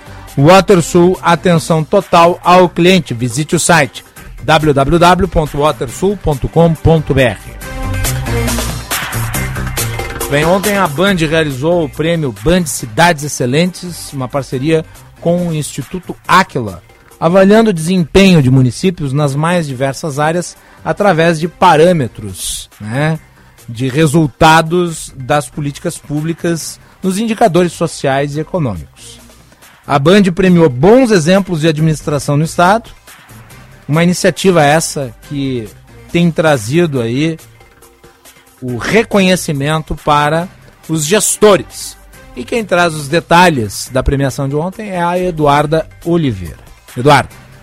O Grupo Bandeirantes de Comunicação, juntamente com o Instituto Áquila, premiou as cidades com os melhores índices de desempenho no Rio Grande do Sul. Essa é a etapa regional do Prêmio Band de Cidades Excelentes, que acontece também em âmbito nacional, com o objetivo de reconhecer, fomentar e incentivar a prática da gestão pública. No Brasil, a iniciativa contempla a realidade dos 5.570 municípios, sendo os 497 municípios do Rio Grande do Sul. As cidades estão automaticamente pré-inscritas na premiação e são divididas nas categorias até 30 mil habitantes, entre 30 mil e 100 mil habitantes e acima dos 100 mil habitantes. A premiação tem como guia seis pilares: governança, eficiência fiscal e transparência, educação, saúde e bem-estar, infraestrutura e mobilidade urbana, desenvolvimento socioeconômico e ordem pública e sustentabilidade, além do prêmio IGMA, o principal da premiação. Nessa categoria, ganharam os prêmios os municípios de Augusto Pestana, Carlos Barbosa e Erechim. Para nós, municípios pequenos, é uma satisfação,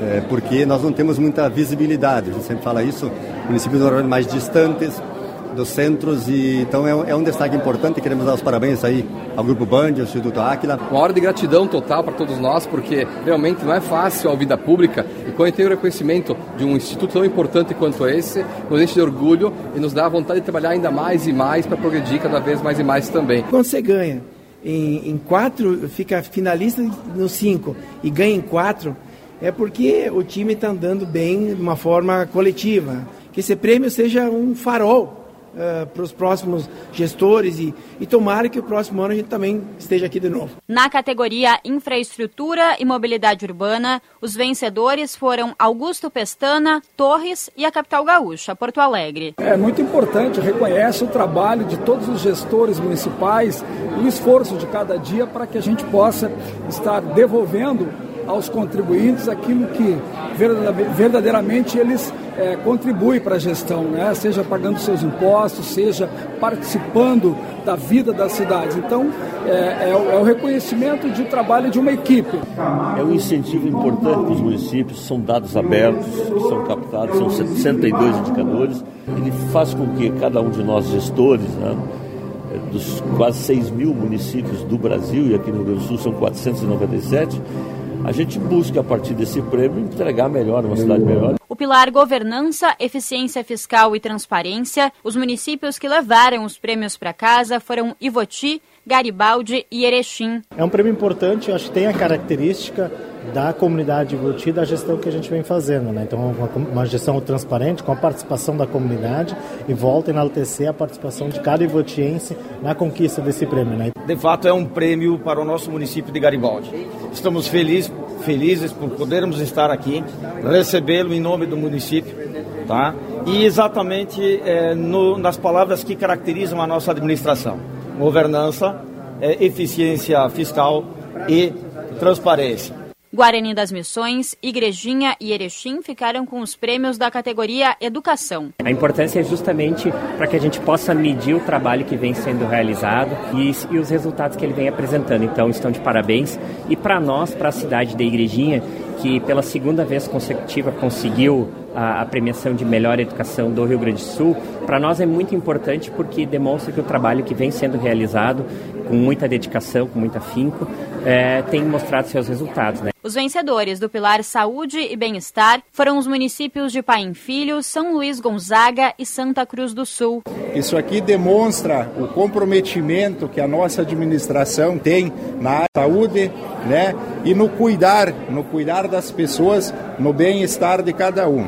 Para nós, Santa Cruz do Sul, é um orgulho, uma honra receber essa premiação porque entendemos que fazer gestão na saúde, na educação e no bem-estar da população é o mais importante para o gestor de hoje. O pilar de desenvolvimento socioeconômico e ordem pública teve como vencedores os municípios de Barra Funda, Carlos Barbosa e Erechim. Com este, o município de Erechim levou cinco prêmios para casa. Não é num item só, não é um pilar só que define uma gestão municipal. Você tem a parte de educação, tem saúde, sustentabilidade socioambiental. Eu acredito que, em função do comprometimento de uma equipe em, em torno de projetos bons, de boas entregas, e é muito bom que a Band, que o Instituto Áquila, é, contemple também essa parte positiva. E o novo pilar do Prêmio Band Cidades Excelentes em 2022 é o da sustentabilidade. Os ganhadores nesta categoria foram Xangri-Lá, Igrejinha e Erechim. É uma alegria muito grande, né? É pela terceira vez que eu sou prefeito do município de Xangri-Lá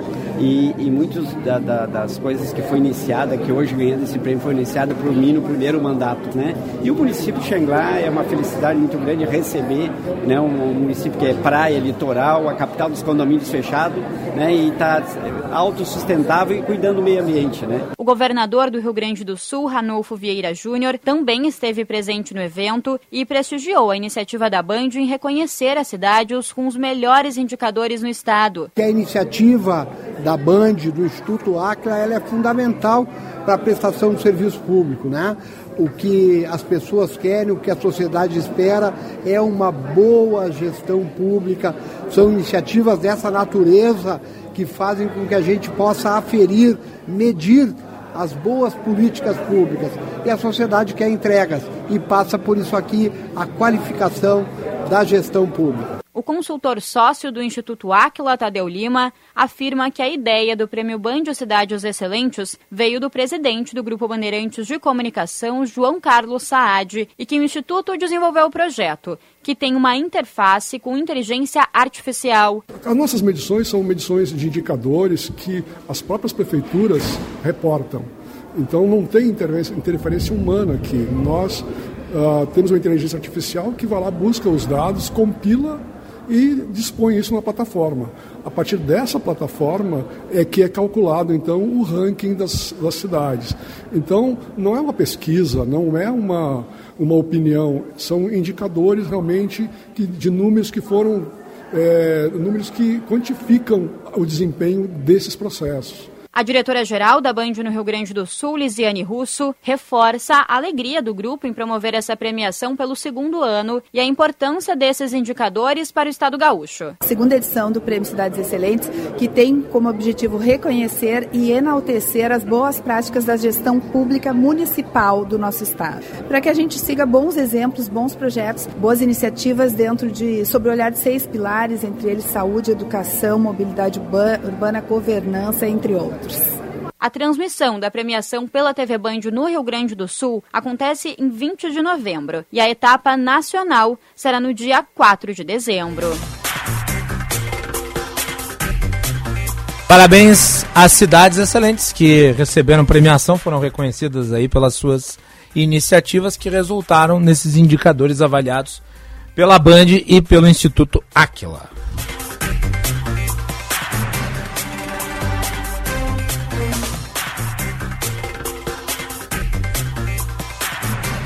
Bastidores do Poder aqui nas ondas da Rádio Bandeirantes.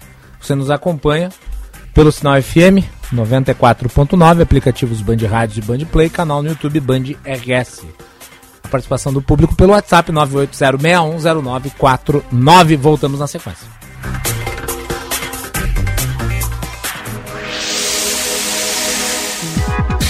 Cidades Excelentes.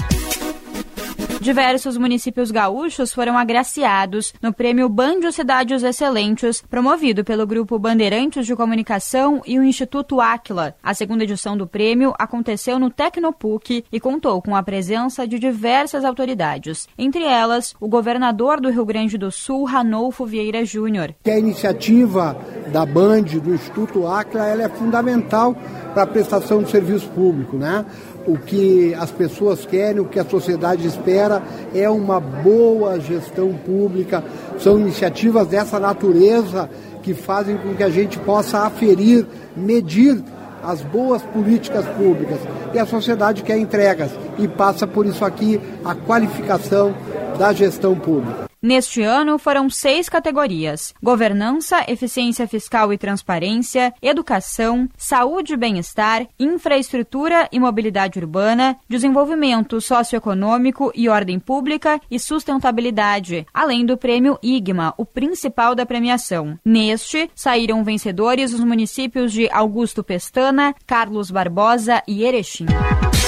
Cidades Excelentes. Oferecimento Sistema Ocergs. Somos o cooperativismo no Rio Grande do Sul. E BRDE, maior banco de desenvolvimento do sul do Brasil. Conheça o curso de Direito da ESBM, com conteúdo voltado ao ingresso nas carreiras militares. O curso capacita você a ingressar numa das principais carreiras jurídicas do Estado Saiba mais em www.esbm.org.br ou pelo telefone 51 981 47 92 42. ESBM, realizando sonhos, construindo o futuro. Minuto Siemens o Sindicato Médico do Rio Grande do Sul é a entidade que defende o médico, as condições de trabalho, a valorização do profissional e a saúde. Associe-se ao Simers e tenha serviços especializados, ampla defesa e benefícios que possibilitam a qualidade de vida do profissional médico. Ligue 51 3027 3737. Pensando em comprar um Chevrolet Zero? Na Esponqueado Jardine, a sua concessionária em Porto Alegre, entregamos seu carro novo em 24 horas. Estamos nas melhores localizações da cidade. Nilo Peçanha, ao lado do Iguatemi, Cavalhada, na zona sul da cidade e agora em dois novos endereços. Ipiranga, ao lado do Hospital da PUC e Padre Cacique. Esponqueado Chevrolet, a revenda que não perde negócio. Use o cinto de segurança.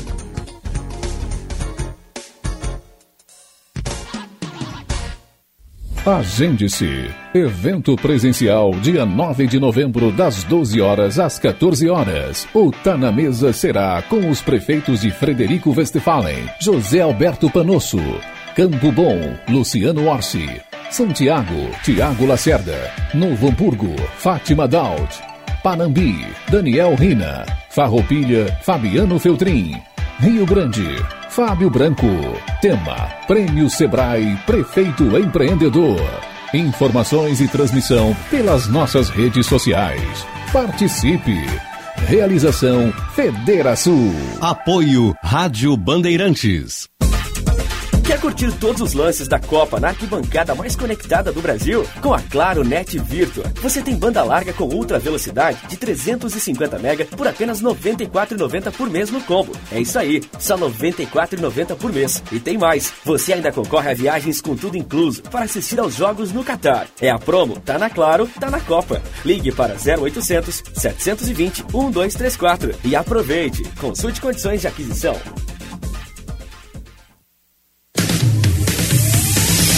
Você está ouvindo Bastidores, do, Poder, na Rádio Bandeirantes. Com Guilherme Macalossi. Vamos com as informações do trânsito. Camila Aquila. Trânsito. Colorado, a Estrela Bet apostou na tua paixão. Acesse estrelabet.com.br e conheça a nova patrocinadora do Esporte Clube Internacional. Boa tarde, Macalossi. Boa tarde. Bastidores do Poder. Chegou agora com as informações do trânsito neste começo de tarde. E o movimento ainda é tranquilo em Porto Alegre, apenas com alguns pontos de lentidão. Ali na terceira perimetral, a Carlos Gomes tem um movimento mais acentuado em direção a Plínio Brasil Milano, desde a Protásio Alves. Para quem está seguindo em direção à Zona Norte, é melhor utilizar a Lucas de Oliveira, que está fluindo melhor.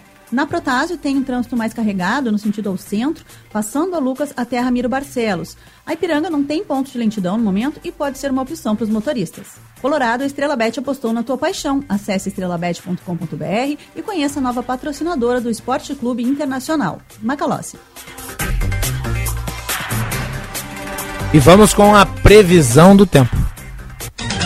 Serviço Bandeirantes. Previsão do tempo. Juan, qual que é a previsão aí para os próximos dias? Tempo nublado, Macalossi. Tempo nublado. Instabilidade. Instabilidade, tudo aquilo que a gente não gosta. Imprevisibilidade. im- imprecisão do tempo. Imprecisão do tempo. Imprecisão do tempo. A previsão para essa quarta-feira, hoje é dia 8 de novembro, hoje é terça-feira, então amanhã será quarta-feira. E a previsão é de que em Porto Alegre o tempo esteja nublado, mínima de 14 graus, máxima de 24 durante a tarde. Por enquanto não há previsão de chuva, mas tudo pode acontecer porque o tempo tá uma loucura. Às vezes pode cair uma garoa em determinado bairro, em outro bairro pode até não cair. Isso acontece. É a previsão de maluquice para esse tempo, pelo menos em Porto Alegre. Na Serra Gaúcha, mínima de 9 graus, amanhece com 9 graus, máxima de 20, Caxias do Sul, no caso, sol entre nuvens, tempo nublado. Litoral Norte, Capão da Canoa, mínima de 15 graus e máxima de 22. Pode chover um pouquinho, uma pequena garoa, chuva isolada ali por volta da uma da manhã de hoje. E o dia amanhece nublado, mas depois o sol aparece, mínima de 15 e máxima de 22. Vamos fazer uma viagem agora para o sul do estado. Rio Grande. Amanhece com 16 graus e à tarde a máxima chega aos 21 graus. Temperatura bem equilibrada, deve fazer também sol entre nuvens. Amanhece já com uma pequena nebulosidade, mas depois o sol já dá as caras. Santa Maria na região central, mínima de 12, máxima de 26, sol o dia inteiro. E finalizando esse giro pelo estado, Uruguaiana na fronteira oeste, mínima de 14, máxima de 29, esquenta durante a tarde e o sol deve predominar no município ali na fronteira com a Argentina, Macalossi. Muito bem. Obrigado, Juan.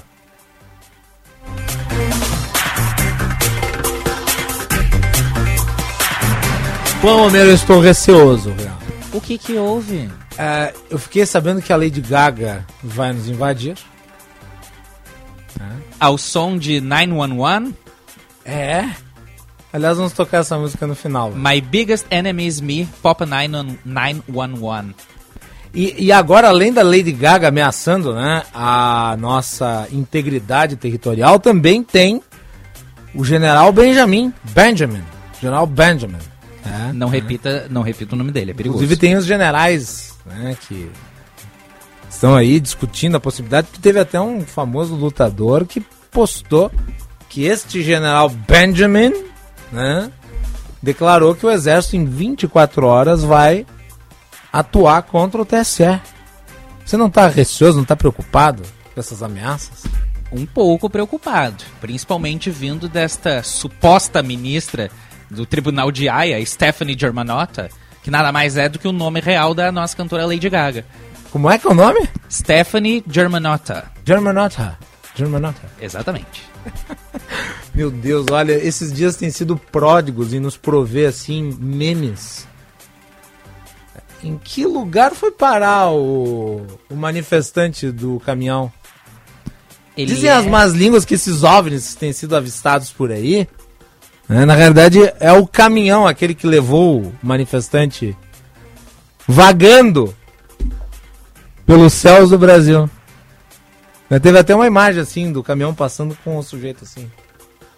Se transformou no hit do ano meme. Agora parece que tinha até o muro das lamentações lá, o pessoal orando. Tá certo. Tá, tem lá sua graça, mas também tem um pouco um quê de pena, né? Essas pessoas elas se alimentam dessas coisas, elas estão perdidas no meio de uma, de uma, digamos, cracolândia ideológica e se afundaram ali, se tornaram reféns de um conjunto de, de mentiras e mistificações. E é triste. Claro, tem a sua graça porque é ridículo, mas ao mesmo tempo é triste, né? Mas enfim, tempos que vivemos. Juan, vamos com a interatividade. Vamos com a interatividade, pessoal participando ativamente no nosso Bandzap 51980610949, chat do YouTube, youtube.com barra bandrs, clica ali em Bastidores do Poder com Guilherme Macalós que você vai poder participar aí ativamente, a gente agradece a alta carga de interatividade, mas a gente selecionou aqui algumas mensagens que são proveitosas. O Azeredo de Canoas, Macalossi, boa tarde. Teria algum artigo sobre teto de gastos para sugerir como leitura ou pesquisa, inclusive se já escreveste sobre o tema? Grato, Azeredo de Canoas. Ah, tem muita coisa que foi, né, eh, foi escrita e dita sobre teto de gastos, mas eu recomendo sempre, Azeredo, que você busque os relatórios da instituição fiscal independente, que tem feito um acompanhamento das contas públicas e, e aponta aí os problemas relativos ao teto de gastos. Então, se, eu, se você quer uma fonte técnica sobre isso, a melhor fonte é a instituição fiscal independente. Vai lá, Juan. Tem no site, inclusive, do. Só pesquisar ali no Google, Instituição Fiscal Independente. O primeiro link que vai dar vai ser ali ligado ao Senado, até porque a Instituição Fiscal Independente é ligada ao Senado Federal. E aí tem ali eh, senado.leg.br barra IFI, IFI. Muito e aí bem. vai ter o acesso ali eh, completo. Bem, bem fácil, bem intuitivo, inclusive. Boa tarde, Guilherme. É isso que dá botarmos políticos populistas, seja de direita ou esquerda. Irresponsabilidade fiscal, social e responsabilidade também em cumprir a agenda do cargo e, pior, dividir um país. Precisamos urgentemente de um estadista que pense num Brasil como um todo. Abraço do Anderson Flores. Obrigado, Anderson. É verdade. Nós precisamos de gente que cumpra com o mandato até o fim. né? Vai lá, Juan. O Daniel de Alvorada, da Boa Tarde. Aliás, deixa eu só dizer mais Opa. uma coisa, tá? Porque o segredo de aborrecer é dizer tudo. O presidente já havia abdicado das suas funções de chefe de governo e chefe de Estado para se jogar na campanha político-partidária. Né? Em motociatas, eventos políticos, gestão propriamente dita era secundário e terciário. Vai lá, Juan. Vamos à mensagem do Daniel de Alvorada. Boa tarde. Se a pessoa não quiser fazer doações ou comprar em certo estabelecimento, é decisão própria. Incentivar o boicote que é o problema. Daniel de Alvorada. Na sua dimensão pessoal, você pode fazer o que quiser. Mas eu diria que o problema não é nem organizar um boicote. É você querer colocar, marcar a pessoa com um selo ideológico. E daí puni-la por isso. Vai lá, mano. Apenas um relato que eu tô recebendo aqui de amigos enquanto eu tô lendo as mensagens. Tá chovendo ali na região da Ipiranga. Uma chuvisquinha. Pra É, Porto Alegre é uma maluco. cidade, né, que às vezes chove num lugar, não chove no outro. Obrigado aí pelo relato. Macalossi, o povo tem que respeitar o direito democrático. O povo tem livre direito de votar em quem quiser sem nenhuma influência de ninguém no seu voto. O Newton de Alvorada mandou a mensagem dizendo que votei livremente em quem eu quis. O país me dá esse direito. Exatamente. E se você quiser manifestar isso publicamente, você não pode ser punido por isso. Nem politicamente, nem no seu trabalho. Vai lá, ó. Mais mensagens, agora chat do YouTube. Evandro Duarte, boa tarde a todos. Grande Macalossi. Obrigado, meu caro. Obrigado pela audiência. Marco Antônio, reza uma lenda que tinha dias em que não tinha nenhuma agenda profissional, ou seja, não fazia nada. Ele está se referindo à agenda do presidente da República. Aliás, ah, desde o início do mandato, se você observar ali a agenda do presidente, que é pública, você vai ver um conjunto muito pequeno de, de atividades. né? É, a agenda dele nunca foi muito cheia, nem antes da eleição. Quanto mais durante, ainda, ainda mais depois. Vai lá, ó. O Reginaldo Souza. A Polícia Rodoviária Federal deixou o caos se criar. Agora estão sofrendo nas mãos dos fanáticos golpistas. Mensagem do Reginaldo Souza. O Reginaldo, o diretor-geral da Polícia Rodoviária Federal tem contas, tem contas a prestar por conta da atuação da PRF no dia da eleição. No dia da eleição, em que foram feitas muitas operações, ao arrepio da decisão do STF e do TSE. E no dia seguinte, daí ignorando completamente né, as manifestações que visavam bloquear as rodovias. E vamos lembrar, o diretor da Polícia Rodoviária Federal é um militante bolsonarista, amigo do Flávio Bolsonaro. Vai lá, Juan, mais mensagens. Mais mensagens chegando no nosso e-mail. No nosso e-mail. No nosso Bandzap 51980610949.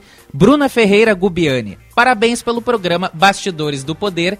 Guilherme. Ela só errou o sobrenome, Moscovis. Eu sou, sou parente do Eduardo Moscovis, o famoso ator. né? Um galã. Obrigado, meu caro. Mas a Bruna Ferreira Gubiani tá sempre na, na escuta de todos os programas da Bandeirantes. Nosso ouvinte fiel, número um, tá sempre participando no YouTube.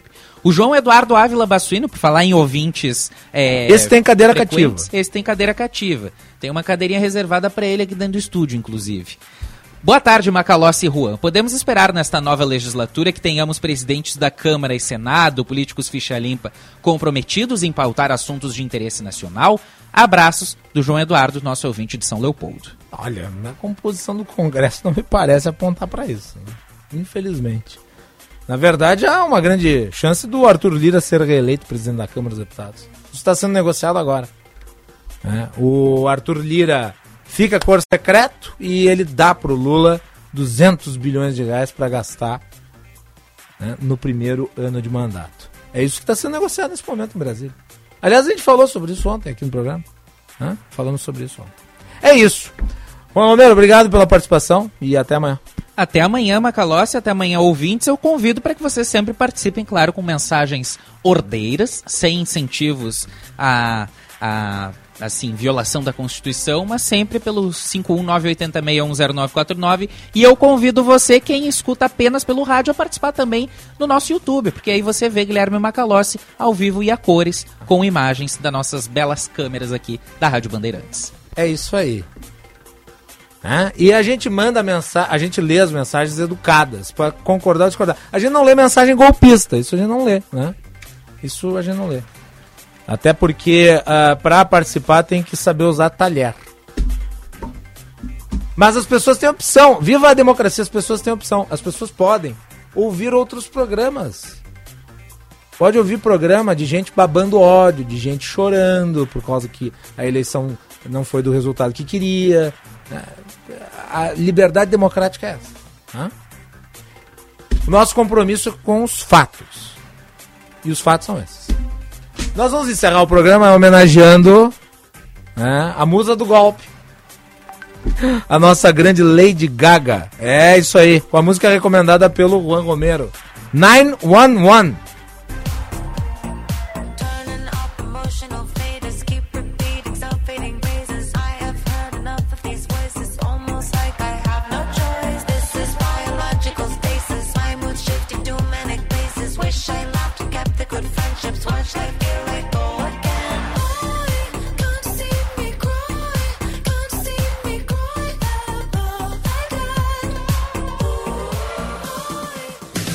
Você ouviu Bastidores, Bastidores do, poder, do Poder na Rádio Bandeirantes com Guilherme Macalossi.